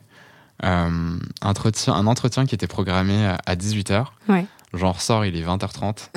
J'ai- Incroyable. ah ouais, non mais on, finalement, on a, je pense qu'on a dû parler de, enfin, on a pratiqué le véritable exercice d'entretien pendant 45 minutes. Tout le reste, c'était tout autre chose. on a échangé sur le yoga, Ouais. euh, sur euh, sur le la vie, enfin, sur l'activité, la- l'actualité bancaire, euh, l'actualité de la facturage, sur le monde du droit, Mm. sur l'avenir du droit. Donc, euh, on, on parlait déjà de- en 2018, hein, évidemment, Mm. même si euh, ça se faisait de plus en plus, mais de la digitalisation des directions juridiques. Mhm. Donc, euh, moi, j'étais j'étais à fond sur le sujet, donc c'est parti, on y va. Donc, conclusion, bref, ça dure 2h30. Et, Et, et c'est bon signe. et c'est bon signe. Alors c'est bon signe, effectivement, puisque bah, ça match. Ça match. Donc encore un entretien, cette fois-ci avec la DRH, Émilie Gauthier, et, et Reda Bellinos, qui est notre managing director. Et, euh, et là, je ne sais pas pourquoi, mais euh, je stresse un peu plus. Parce que je me dis, bon, on a la RH, euh, on a le mana- managing director qui, qui en vend, donc qui était le directeur des risques de la filiale ABN AMRO Commercial Finance. Et je me dis, je pense qu'ils vont me challenger sur d'autres choses. C'est sûr et certain. Parce que Ouais. le côté juridique, pour eux, c'est, voilà, ça n'a pas d'intérêt. Ça a déjà été challengé juste avant. Donc, euh, donc voilà. Et puis finalement, l'entretien se passe super bien. Euh, je, me souviens d'ailleurs euh, de, Reda qui, je crois, au bout de 40 minutes, je ne sais pas s'il a fait exprès ou s'il s'en est rendu compte en tout cas, mais l'entretien se finit. Enfin, en tout cas, il, part juste avant la fin de l'entretien et il dit Très bien, bon, c'est bon pour moi. Je, vais vous laisser, monsieur Barbosa, etc. Et il y va. Et il regarde Émilie en disant C'est bon pour moi. Et dans le c'est bon pour moi, je me suis dit Est-ce que c'est bon pour moi? Parce que je savais qu'il était en réunion, il m'avait averti qu'il ne pouvait pas rester euh, tout le long de l'entretien. Donc, est-ce que le c'est bon pour moi, c'est juste c'est bon, je dois y aller? Ou est-ce que c'est c'est validé pour moi? Ouais. Ok, Émilie, t'as compris? C'est bon, on y va. Je vois très bien c'est Donc, ces- ces- euh, toutes ces angoisses qu'on a ah, quand on, mais quand on passe des entretiens. ouais. Donc du coup, je, je continue l'entretien avec Émilie, qui me parle de toute autre chose, de- du fait que j'ai coaché une équipe féminine de football. euh, Ouais, ouais, donc euh, on parle de... Et qui, elle, avait un copain, justement, qui était également coach d'une équipe féminine. Donc voilà, on parle de toute autre chose et l'entretien se passe super bien et ça match. Excellent. Et, et, euh, et donc, tu arrives chez, euh, chez ABN Amro. Je vais retrouver ma question, j'étais absorbée dans, dans ce que tu disais. Oui, donc tu, tu t'arrives chez ABN Amro, tu es recruté en tant que juriste euh, en droit des affaires. Tout à fait. Exactement. Et tu, tu, tu progresses euh, et tu t'es promu euh, responsable juridique au bout de un an, c'est ça? Deux ans? Au bout de deux ans. Au bout de deux Exactement. ans. Bravo. Euh, Est-ce que tu peux nous expliquer justement en quoi consiste ton, ton poste aujourd'hui? Quelles sont tes missions? Qu'est-ce que fait Jason Barbosa chez euh, Que fait Jason Écoute, euh, être responsable juridique euh, au sein d'ABN AMRO Commercial Finance, c'est, pour faire court, c'est se voir confier la responsabilité tout simplement de, de l'ensemble de la fonction juridique de la succursale française. C'est être le garant des risques juridiques liés à, à l'activité de la société. Mhm. Au début, euh, je me disais, waouh, quand même, t'es le responsable juridique de la succursale France AMRO Commercial Finance. Ok, il y a quand même de grosses responsabilités. Et, euh, et puis, en fait, euh, tu, tu les adoses très rapidement. J'avais été déjà un peu challengé puisque octobre 2020, ma responsable était partie mhm. pour un tout autre projet. Donc finalement, de, de, octobre 2020 à mars 2021, j'avais pris les rênes. Et en fait, c'était une période de challenge, puisque l'idée était de savoir est-ce que tu peux assumer le poste de responsable? Alors là, moi, j'y étais à fond. Tu voulais ce poste Ah, je le voulais. Donc, j'avais clairement communiqué mes, intentions à mon actuelle euh, directrice, qui est Caroline Degui. Euh, je lui avais dit, Caroline, voilà, tu sais, euh, tu connais mes orientations, tu, tu sais que je souhaite devenir responsable, donc je ferai tout, je ferai le maximum. Et, donc ça a matché là aussi, pareil. Enfin voilà, donc obtention du poste officiel responsable juridique en mars 2021. Et par là, il y a, il y a évidemment, euh, bah, ça, ça représente quoi? C'est l'évaluation, c'est euh, la prévention des risques juridiques euh, à reporter auprès de la direction. Au niveau groupe également, on mhm. communique beaucoup avec le groupe, on a une grosse communauté légale. vous centralisez toutes vos connaissances, vous les mutualisez Exactement, on a des calls trimestriels également pour partager à la fois nos best practices, nos day-to-day, day to day euh, les, les, craintes qu'on peut avoir en ce moment par rapport à l'activité, par rapport à l'actualité juridique euh, d'un point de vue local. Mhm. Euh, il y a cet aspect-là. Il y a également l'analyse des contrats, la rédaction, la négociation. Il y a le conseil, l'accompagnement de la direction, mais également des opérationnels, ce qui est très important. Oui. J'insiste là-dessus sur le business partner. Mm. On en parlera peut-être. donc voilà, c'est tout ça. Et il y a également évidemment le, l'analyse, la préparation des dossiers pour les contentieux. Euh, que tu connais déjà. Que je connais déjà, exactement. Déjà très bien. Et, et euh, j'ai vu sur le site euh, d'EBN AMRO euh, Commercial Finance qu'il y avait quand même pas mal de rubriques qui évoquaient la finance durable. c'est un de vos engagements d'ailleurs, une banque meilleure pour les générations à venir. Tout à fait. Tu vois, j'ai bien fait mes recherches. petite précision, je vais aller aux, aux toilettes et je vais te laisser avec nos auditeurs pour nous expliquer comment tu expliquerais la finance durable pour, pour la profane que je suis, peut-être les profanes qui sont. Ça marche. Très bonne question. Euh, c'est un vrai sujet d'actualité. Donc, euh, je commencerai par euh, dire que c'est le, levier inévitable pour relever les défis écologiques et économiques actuels.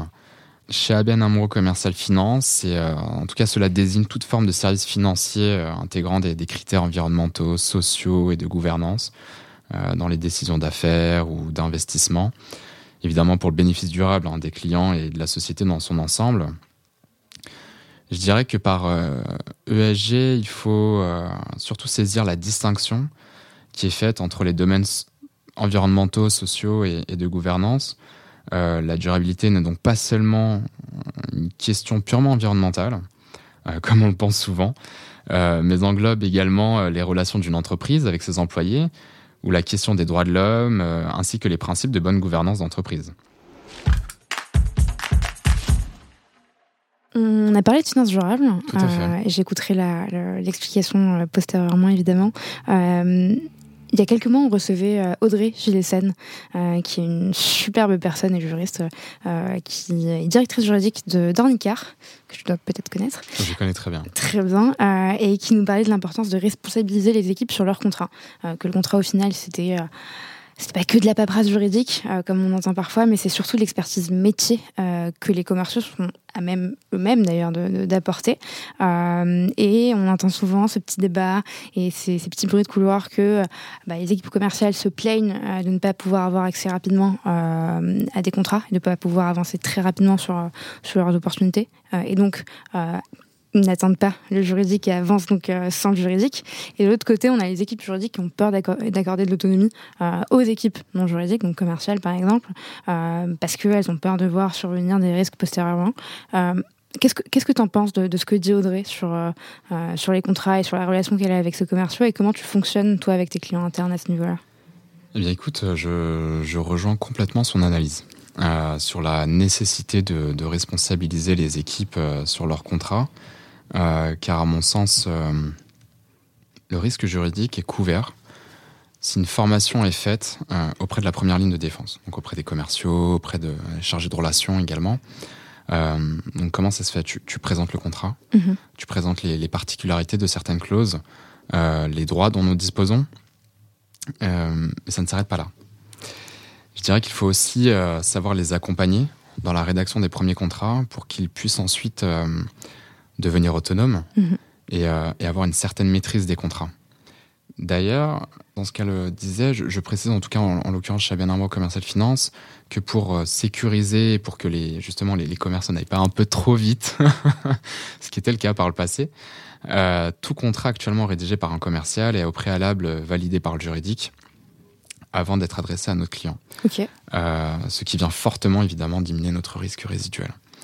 Et euh, j'ajoute que euh, mensuellement, ça c'est tout nouveau, c'est là depuis je crois mars, je participe à la réunion des commerciaux afin de, recenser à la fois donc les, difficultés rencontrées dans la rédaction des contrats, d'écouter leurs questions, mhm. mais également les axes d'amélioration proposés euh, parce que finalement, euh, il faut se souvenir que qui rédige les contrats aujourd'hui?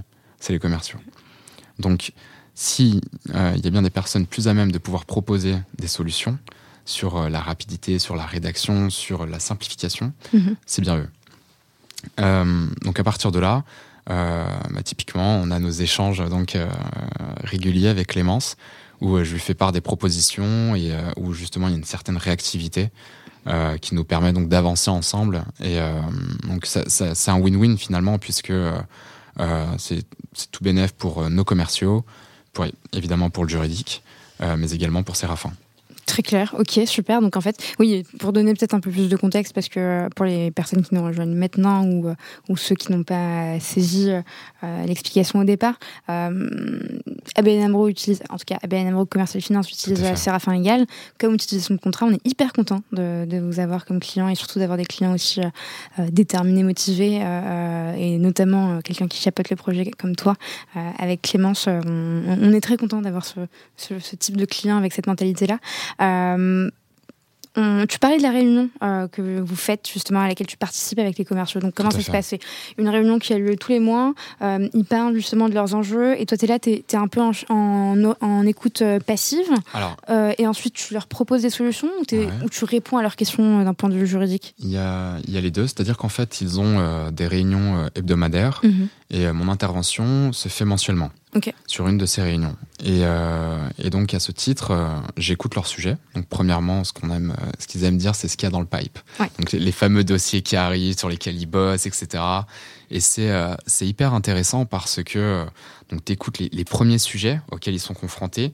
Euh, t'entends le nom des clients, t'entends les, les craintes que peuvent avoir à la fois donc enfin les clients, les prospects, mhm. je dois dire, les prospects, les courtiers également.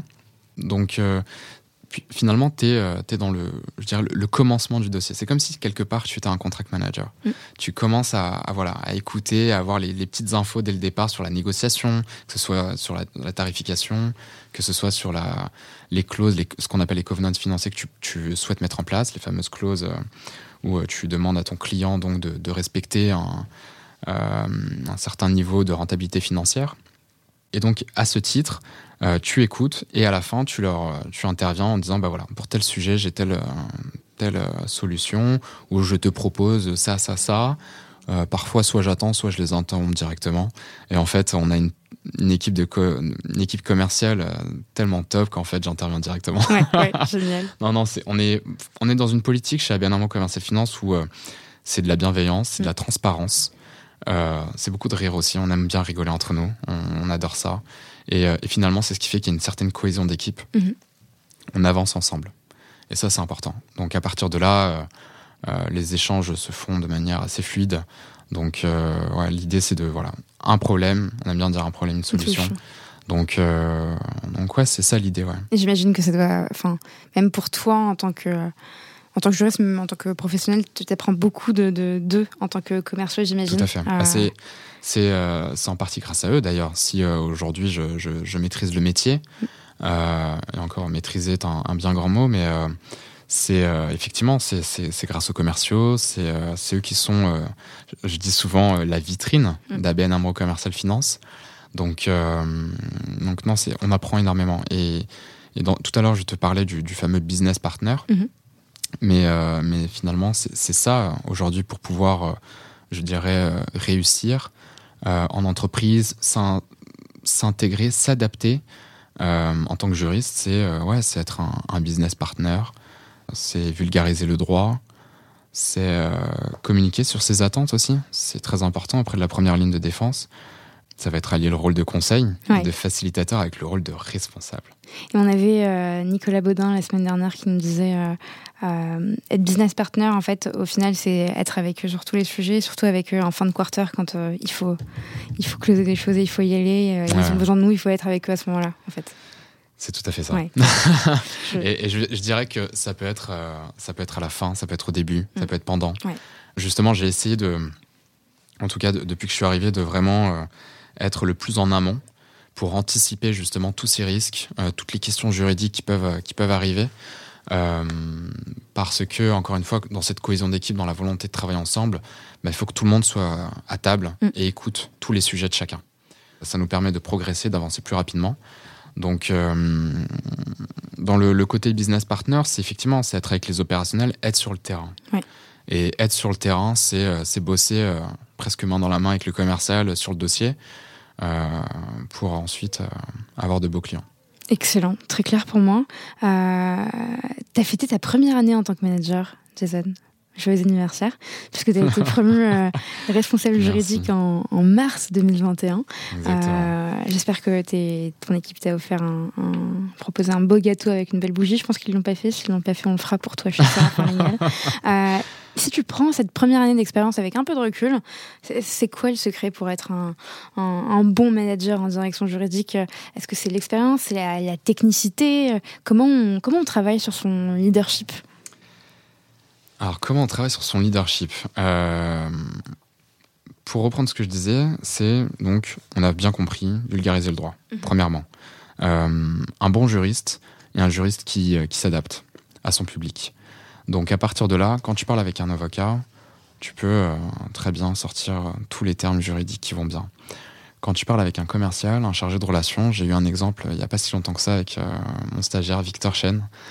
Euh, c'était vraiment drôle parce que un commercial euh, lui, nous soumet une question juridique. Et en fait, sa question était de savoir, en gros, bah, j'ai un prospect. Je veux juste savoir si oui ou non on va pouvoir conclure un contrat avec lui. Et donc, je soumets le sujet à, Victor Chen. Et, Victor, euh, comme tout étudiant de droit, nous fait tout un raisonnement, un mail de deux pages, bien, bien, bien, bien comme il faut, avec les arguments euh, pour, contre, etc. Très bien, très bien rédigé en soi. Ce qui part d'un très bon sentiment? Ce qui part d'un très bon sentiment, évidemment. Euh, ceci dit, je lis le mail et je lui pose la question qui est la suivante. Victor, est-ce que tu vas envoyer le mail en l'état? Il me dit oui. C'est bon. Oui, je pense que je peux l'envoyer en l'état. Qu'est-ce que en penses, Jason? Je dis écoute, ton raisonnement est, bon. Euh, là-dessus, j'ai aucun sujet. maintenant, est-ce que tu penses que Guillaume va comprendre là où tu vas en venir. Il me dit Ah, je, je sais pas, tu me mets le doute. Je lui dis Écoute, il y a deux possibilités. Un, on corrige, on voit ça ensemble, je te propose autre chose. Deux, pour toi, pour ton expérience, écoute, t'as fait le taf, adresse-le en l'état. Et puis tu verras bien si ça match ou ça matche pas. Eh bien, c'est simple. Il envoie le mail, véridique. Guillaume l'appelle, mais je crois deux minutes après. Allô, Victor? Ouais. On peut y aller ou pas? Génial Et là, j'explose de rire. J'étais juste en face de Victor à ce moment-là. Euh, et, en fait, juste avant, il m'avait dit Bah tiens, j'ai Guillaume qui m'appelle. Peut-être qu'il a une question par rapport à mon raisonnement, machin. Et puis là, allô Victor, on peut y aller ou pas? Euh, Bah non, parce que machin, machin, machin. Il fait Ah non, mais en fait, moi, je voulais juste savoir si oui ou non on pouvait y aller. Ok, merci, salut. Et là, tu te dis, en fait, je me suis tapé tout ça pour ça. Exactement, exactement. Donc, à partir de là, je lui dis, vulgarise le droit, sois simple, va droit au but. Tu peux effectivement apporter ton raisonnement juridique, mais euh, je pense que lui, ce qu'il veut savoir, c'est simplement s'il il peut y aller ou pas. Euh, et, voilà, c'était un très bon exercice parce que par la suite, euh, à chaque fois qu'il rédigeait un mail, je crois que je lui avais dit, oui, petite, petite type, je lui avais dit, imprime ton mail parfois. Mm. Juste mets-toi à la place de quelqu'un qui est assis sur son canapé, qui a été chercher son courrier, il reçoit ce courrier, soit sur son canapé, il le lit, est-ce qu'à la fin il a compris ou pas? Ça, c'est l'école Sauger. Ouais, c'est le fameux Olivier Hautecoeur. complètement. Et, en fait, il a appliqué cet exercice. Donc à chaque fois, je le voyais imprimer, je disais quand même, bon, faut penser à la planète, c'est pas dans notre politique en plus. Mais, mais en tout cas, c'était un véritable exercice pour lui. Génial. Et, tu, te souviens de sa réaction au moment où il, raccroche avec Guillaume Qu'est-ce qu'il dit? Alors il ne dit rien. C'est la main sur la tête qui en dit long. bah, Victor, on pense à toi en tout cas. et bravo, et tu as de la chance d'avoir un, d'avoir un manager qui te permet justement de, de, pouvoir expérimenter ce genre de choses. C'est hyper important parce que tu aurais pu dire mais non, mais c'est scandaleux, non, pas du tout, efface-moi ça et tu le refais. tu, tu l'as laissé vivre sa propre expérience tout en sachant que. Tout à fait. Et j'imagine que tu avais briefé Guillaume en amont euh, du sujet. Pas du tout. Pas du tout. Pas du tout. Ah non, là je me suis dit vraiment, euh, écoute, fonce. Ouais. Euh, il n'y a qu'en ayant les mains dans le cambouis qu'on peut euh, véritablement apprendre. Donc euh, à partir de là, vas-y. Donc euh, voilà un des exercices qui a été fait. Après, donc au-delà de la vulgarisation, c'est, je dirais que c'est, comme je disais, c'est communiquer à chaque fois sur ses attentes. c'est écouter, c'est être bienveillant. et c'est là la, subtilité en fait, puisque quand tu, tu finis quand tu finis tes études de droit, euh, tu penses que finalement, qu'en arrivant en entreprise, tu vas juste étaler tes cours de droit sur la table. Et tu seras le meilleur juriste qui existe. Mais non. Parce qu'en fait, les études de droit, ils en ont tous fait. et donc, tout le monde a les mêmes compétences. Mm. Et en fait, ce qui va vraiment euh, faire que tu vas te, distinguer, ça peut être euh, tout simplement ton savoir-être. Ton savoir-être, ton écoute, ta bienveillance, etc. Donc euh, à partir de là, euh, c'est ce que j'essaie de, mettre en, pratique. Et, euh, et, pour, le, pour asseoir ce rôle de, responsable, parce que ça, enfin, on pourrait très bien dire que ça, c'est juste un rôle de juriste. Mm. Et quand, en fait, tu acquiers cette casquette de responsable, je me souviens que les premiers mois, j'avais l'impression que c'était bah, comme avant. En fait, il n'y a rien qui change. Je, je, continue, en fait, à être juriste. C'est quoi la différence? Et plus le temps passait, plus euh, je me souviens d'avoir euh, ma, directrice qui me disait Mais attends, Jason, euh, là-dessus, comment ça se passe? Est-ce que tu as prévu un reporting? Où en sont les risques juridiques d'ABN Amro sur tel et tel sujet? Et, et, puis là, tu te dis Ah oui, ah oui, en fait, il y, y, a pas mal de choses à prévoir. Et, et puis finalement, c'est en faisant tout ça, en faisant ces reportings, etc., que tu arrives à asseoir ton rôle de responsable, parce que derrière, tu as des attentes, hmm. que toi aussi, tu en as quelque part tu, n'as pas envie que tes risques juridiques euh, euh, dépassent les plafonds. Euh, tu es le gardien du temple, en quelque sorte. Comment Tu es le gardien Tout du fait. temple. Exactement. D'autant plus quand tu communiques donc tes reportings à la direction générale, que tu les communiques au groupe. et quand je dis au groupe, c'est donc auprès de, notre maison mère à Utrecht. Donc à partir de là, effectivement, tu, dois pouvoir communiquer. Et c'est bah, aussi l'image du, juridique à bien Amro Commercial Finance France. Mm. Pourquoi il y a autant de risques ou pourquoi ces risques n'ont pas été décelés plus tôt, etc. Ok, génial. Et, euh, et, nous, on a la chance de, travailler avec vous depuis. Euh, quand est-ce que tu nous as appelé par téléphone? Après cette soirée, euh, euh, cet événement Alors, je vous ai appelé en, novembre octobre, 2021. Exactement. Puisque c'était une période où justement on était en pleine recherche euh, d'un outil d'aide à la rédaction des contrats. Exactement. Donc, octobre 2021, on décroche cet appel et on échange, toi et moi. Et, et ensuite, donc, tout, se, tout se déroule d'ailleurs très rapidement. Tout à fait. Très rapide. pas trop rapidement, mais de manière assez fluide. et c'est vraiment chouette. Est-ce que tu pourrais justement nous revenir sur cette période, tu t'es lancé dans un projet de CLM euh, en, prenant tes fonctions quelques mois, six mois après le début de tes fonctions environ. Euh, est-ce que tu peux nous expliquer quels étaient les besoins d'ABN AMRO à, ce moment-là? Alors à ce moment-là, on avait un véritable besoin d'un outil d'aide à la rédaction des contrats, euh, pour la simple et bonne raison que le nôtre devenait, je dirais, obsolète. Ok. et donc se poser la question de savoir, mais si nous n'avons plus d'outils, les commerciaux, les chargés de relations vont utiliser nos templates Word et nous connaissons tous les, risques qu'il y a à utiliser des templates Word. Donc à partir de là, euh, j'ai la direction générale qui me dit très rapidement, écoute Jason, il euh, faut qu'on trouve une alternative, euh, est-ce que tu as des pistes, etc. Et je leur dis, bah attendez, je fais démarcher des legal tech en fait. Donc à partir de là, tout simplement, je fais mes petites recherches sur Internet. Et, et, donc je tombe sur plusieurs legal tech et je les appelle, etc. Mais je sais pas, ça il n'y a pas cette complicité dès le départ, mhm. ou alors ça ne répond pas forcément à nos demandes. Euh, et puis, euh, j'ai le souvenir d'une conférence à laquelle j'avais participé euh, par le biais du village de la justice, mhm. et auquel a, participé notamment Thomas Saint-Aubin, qui a fait une présentation de, l'outil Séraphin. Et là, je me dis, tiens, tiens, tiens. Et si je jouais le réseau LinkedIn? Donc, effectivement, je, contacte euh, Thomas Saint-Aubin qui, à partir de là, me met en relation avec Pierre Lavigne. Mm. Euh, et, en fait, ça s'est fait très rapidement. Et, euh, et, ce qui a fait que ça a fonctionné tout de suite, dès le départ, c'est votre tailor-made. C'est le sur-mesure. Et ça, pour nous, c'était hyper important parce que nous avons nos contrats avec nos particularités. Mm-hmm. Euh, et Dieu seul sait comment Clémence a galéré à, saisir justement nos produits, euh, toutes les subtilités, euh, l'existence des multiples clauses inimaginables que nous pouvons avoir, de ces covenants financiers, etc. Et puis, voilà, même si ça a pris un certain laps de temps, et encore, on en parlait hier justement avec mhm. Clémence, finalement, ça n'a pas été si long que ça, puisque je crois que j'ai dû vous contacter en octobre, donc. Exactement. Et euh, quand fin janvier, de mémoire, j'annonçais auprès Amro Commercial Finance que nous allions euh, pouvoir utiliser cet outil. Et c'est ce que je disais, effectivement, c'est un, un, laps de euh, temps quand même qui est assez court par rapport à, d'autres types de projets qu'on euh, qu'on peut connaître et que peuvent connaître d'autres types de, de, legal tech et d'entreprises. Euh, et effectivement, je pense que Clémence est la reine de la facturage aujourd'hui au sein, ah, de l'entreprise.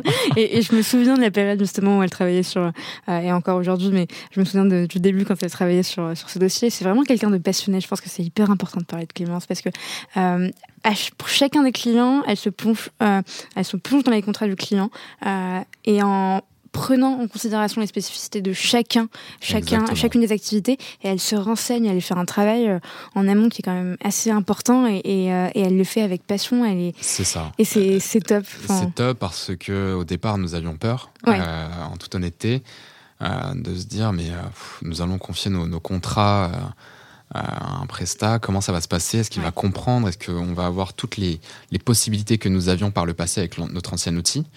Et, euh, et, puis en fait, euh, au fur et à mesure euh, des présentations, de, du déploiement de l'outil par rapport à, nos contrats, les, finalement ça commençait à s'imbriquer, à se mettre en, marche. Et puis puis voilà, ça, ça, ça, a fonctionné. La preuve en est aujourd'hui, nous en sommes là. Donc, euh, donc merci Clémence. Merci Clémence, exactement, exactement. Parce que voilà, il y a eu cette rapidité, cette efficacité. Euh, donc, euh, ouais, c'était top. Ouais, effectivement. Et, le, le, sur-mesure, c'est aussi euh, ce qui fait notre force chez Séraphin. Tout à fait. Euh, et, et on, a un CES, mais on a aussi cette possibilité de, de, de, s'adapter aux besoins du client. On pense que c'est hyper important parce que chacune, chaque direction juridique est spécifique. Et je pense que ce qui fait aussi notre force, on se fait un peu de pub parce qu'on n'en fait pas assez sur ce podcast, mais on va y aller. c'est aussi d'avoir des équipes qui comprennent ces enjeux juridiques. typiquement, on est en train de, de, recruter de nouvelles personnes au sein de l'équipe de chefs de projet qui seront déjà peut-être au moment de, la publication de cet épisode. C'est hyper important pour nous, par exemple, d'avoir des gens qui ont déjà eu une expérience en direction juridique. Là, on a quelques candidats et on a un coup de cœur pour, pour une candidate en particulier. Donc j'espère, en tout cas moi, j'espère qu'elle rejoindra l'équipe. Euh, et, et, je sais que c'est assez tôt pour faire un, un, réel bilan en termes de retour sur investissement. Euh, en tout cas aujourd'hui en, en, juillet 2022. Euh, Mais est-ce que tu pourrais justement nous citer quelques-uns des avantages que, que vous tirez dans votre activité au quotidien grâce à ce type d'outils, Séraphin Légal par exemple? Eh bien justement, euh, rapidité, efficacité, outils euh, simples à, comprendre euh, et à utiliser au quotidien. évidemment, la réactivité de Séraphin sur nos demandes, sur nos problèmes également. Il faut en parler. et surtout, évidemment, sur les urgences. Mm. J'ai un exemple en tête où le contrat devait être signé dans l'après-midi et euh, je crois que j'appelle Clémence, euh, il devait être 11h, midi, quelque chose comme ça. Et, puis je me dis, mais mince, ça, ça se trouve, elle est partie déjeuner, etc. Comment ça va se passer? Le contrat doit être signé à 15h. Mm. Le commercial avait rendez-vous chez le client. Euh, et en fait, euh, voilà, je, je l'appelle tout de suite dans un premier temps pour lui expliquer le sujet. Elle me dit, mais ok, pas de sujet, allez-y, envoyez-moi le mail, on va traiter ça très rapidement. Je me dis, mais attendez, le contrat doit être signé à 15h, il hein, faut, faut, y aller très vite. Elle me dit, non, non, vous inquiétez pas, Jason, ça va le faire. Je dis, ok. Et effectivement, euh, je crois euh, qu'à 13h, quelque chose comme ça, j'avais un retour positif euh, de la part de Séraphin, donc en l'occurrence de, Clémence, et, et, le contrat a donc pu être signé à l'heure. Et, et, à partir de là, bah, on, a, on a un client qui est, qui est content. Et une commerciale qui, qui, avait édité le contrat, qui avait tout préparé, mais qui avait été bloquée sur un petit truc, qui se dit mince, ça y est, mon rendez-vous est annulé, je vais devoir reporter, que va dire le courtier, que va dire le client, etc. Et, puis finalement, bah non. Et, c'est ça aussi l'importance de, de, bien collaborer avec son, enfin nous avec notre client et vous avec euh, votre prestataire, votre partenaire. Euh, évidemment, il y a des moments où euh, il peut y avoir des bugs comme sur toute plateforme. Et évidemment, on est là pour pour les résoudre. Et évidemment, on est aussi là pour améliorer des choses. comme tous les éditeurs de logiciels, on part du principe qu'on développe un logiciel qui correspond à vos besoins euh, et on fait en sorte euh, que ce besoin, cette réponse soit la plus euh, générale possible.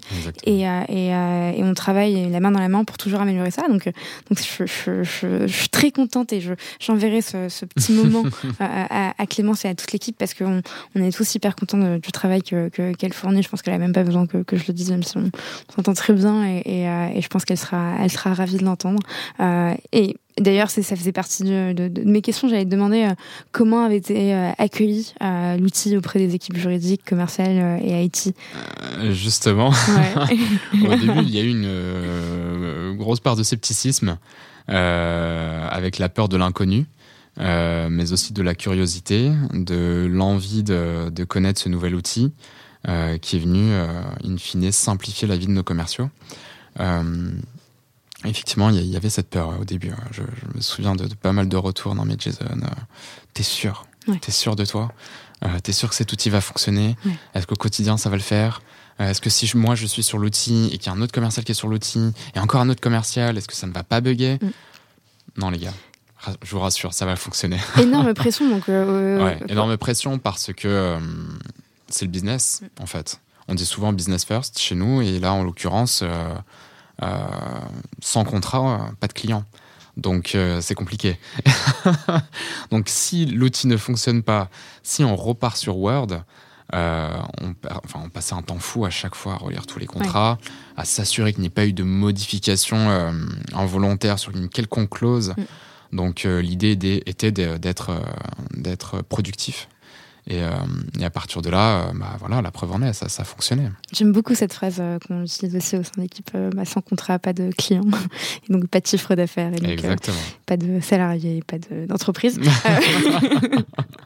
c'est ce qui nous rend d'autant plus important. Et puis oui, c'est un énorme enjeu, la conduite du changement, et, et surtout passer après un outil, soit qui, qui est rentré dans les habitudes, même si c'est un outil qui correspond plus aux besoins, soit remplacer rien du tout, c'est-à-dire les pratiques euh, de chacun, chacune. Euh, chacun a sa manière d'utiliser de, de, Word ou Google Doc ou X ou Y autre outil. Donc, euh, ok, donc énorme pression que tu as su surmonter. Si tu avais un mot à dire à Clémence aujourd'hui, qu'est-ce que tu lui dirais? Merci. Très bien. Vraiment, merci. Et encore hier, je lui disais merci de votre patience. De euh, de votre réactivité. Euh, merci euh, pour nos échanges. Mm. parce qu'à chaque fois, en plus, elle n'hésite pas à, challenger, à essayer de comprendre le, produit, le contrat, la clause. Donc, et, surtout qu'elle est force de proposition aussi.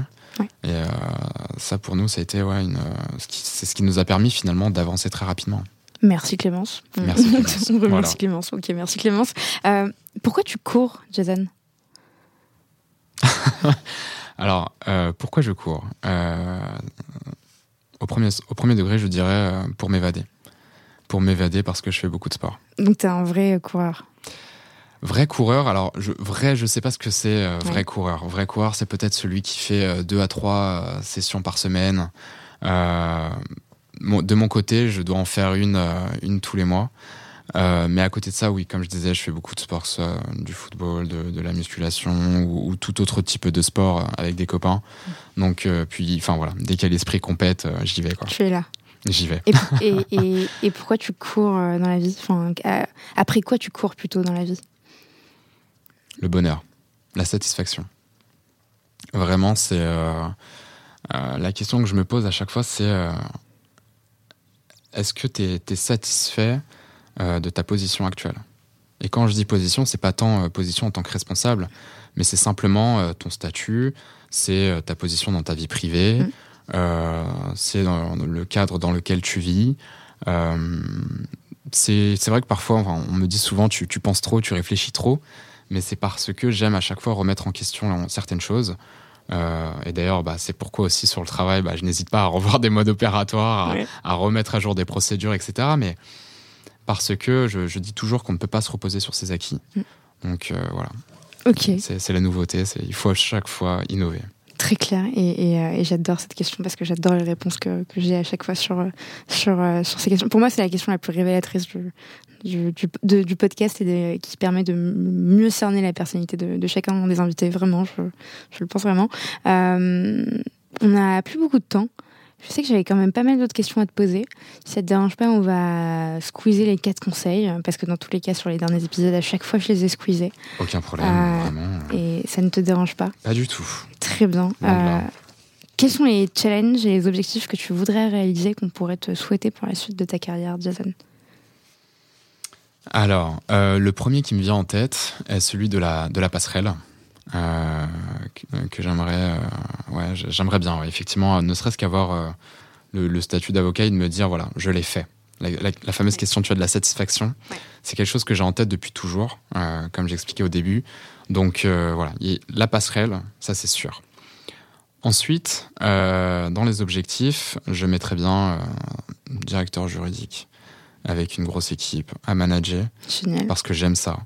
Et euh, c'est vraiment le, truc qui, me manque pour le moment. Donc euh, voilà, c'est dans mes perspectives. Euh. Dans le même secteur d'activité? Ou pas forcément? Pas forcément. D'accord. Si on aime le goût du challenge, voilà. Très bien. Eh ben écoute, génial. Je, je, je pense. en fait, tu as l'air d'être quelqu'un de. Enfin, non, tu n'as pas l'air, mais tu es quelqu'un de très déterminé. Ça se sent, ça s'entend. Tu te fixes des objectifs et tu fais tout pour, euh, pour y parvenir. Et, vraiment, c'est très sincère. Je dis pas ça uniquement parce que tu es notre client euh, et, euh, et c'est pas du tout dans, dans l'esprit de ce podcast. Moi, j'ai passé un, un, super chouette moment. Euh, vraiment, j'ai beaucoup appris sur toi. Je suis très contente que tu sois fan de déco, qu'on partage cette passion commune pour déco pour le foot de manière générale. très bon et puis merci aussi pour ton enthousiasme. C'était hyper hyper plaisant de t'avoir au téléphone euh, et pas hum, de manière narcissique, mais plutôt euh, euh, d'avoir quelqu'un, et comme la plupart des invités d'ailleurs, mais très motivé à l'idée de participer au podcast et parler de son parcours euh, et de, de, partager parce que c'est du partage au final. Et c'est pas c'est pas la, la, position la plus confortable que de parler de, de, son parcours et de parler de soi. On a toujours l'impression qu'on n'a rien à apporter. Et au final tu apporteras beaucoup aux personnes qui, euh, qui t'ont écouté. Écoute je, je l'espère. C'est vrai que ça a été un très bon exercice. On en a souvent parlé euh, juste avant justement sur sur la la question du podcast. Et, euh, et, de la possibilité de, de discuter, de d'échanger sur le, le, métier de juriste. Et, euh, et c'est génial en fait parce que euh, on n'a pas assez de, de, connaissances sur ce que représente véritablement le métier de juriste mm. en entreprise. Donc, euh, par ce biais, c'est euh, formidable. Et de le découvrir à travers des personnes qui sont hyper intéressantes et passionnantes et inspirées, déterminées, ça vient encore plus. Donc, merci. Et puis, euh, merci à toi. À bientôt pour un foot. À très bientôt, je dirais. Génial. Merci, Jason. Merci encore. Salut. Merci d'avoir écouté cet épisode jusqu'au bout. N'hésitez surtout pas à le partager autour de vous, ou encore comme moi, à inciter vos collègues à s'abonner au podcast. Si l'épisode vous a plu, laissez-nous 5 étoiles ou un commentaire, ça nous fait toujours extrêmement plaisir de lire vos retours. Enfin, si vous souhaitez découvrir comment Séraphin Légal révolutionne le secteur du contract management grâce aux nouvelles technologies, rendez-vous sur séraphin.légal, section Demandez une démo. Merci encore et à très vite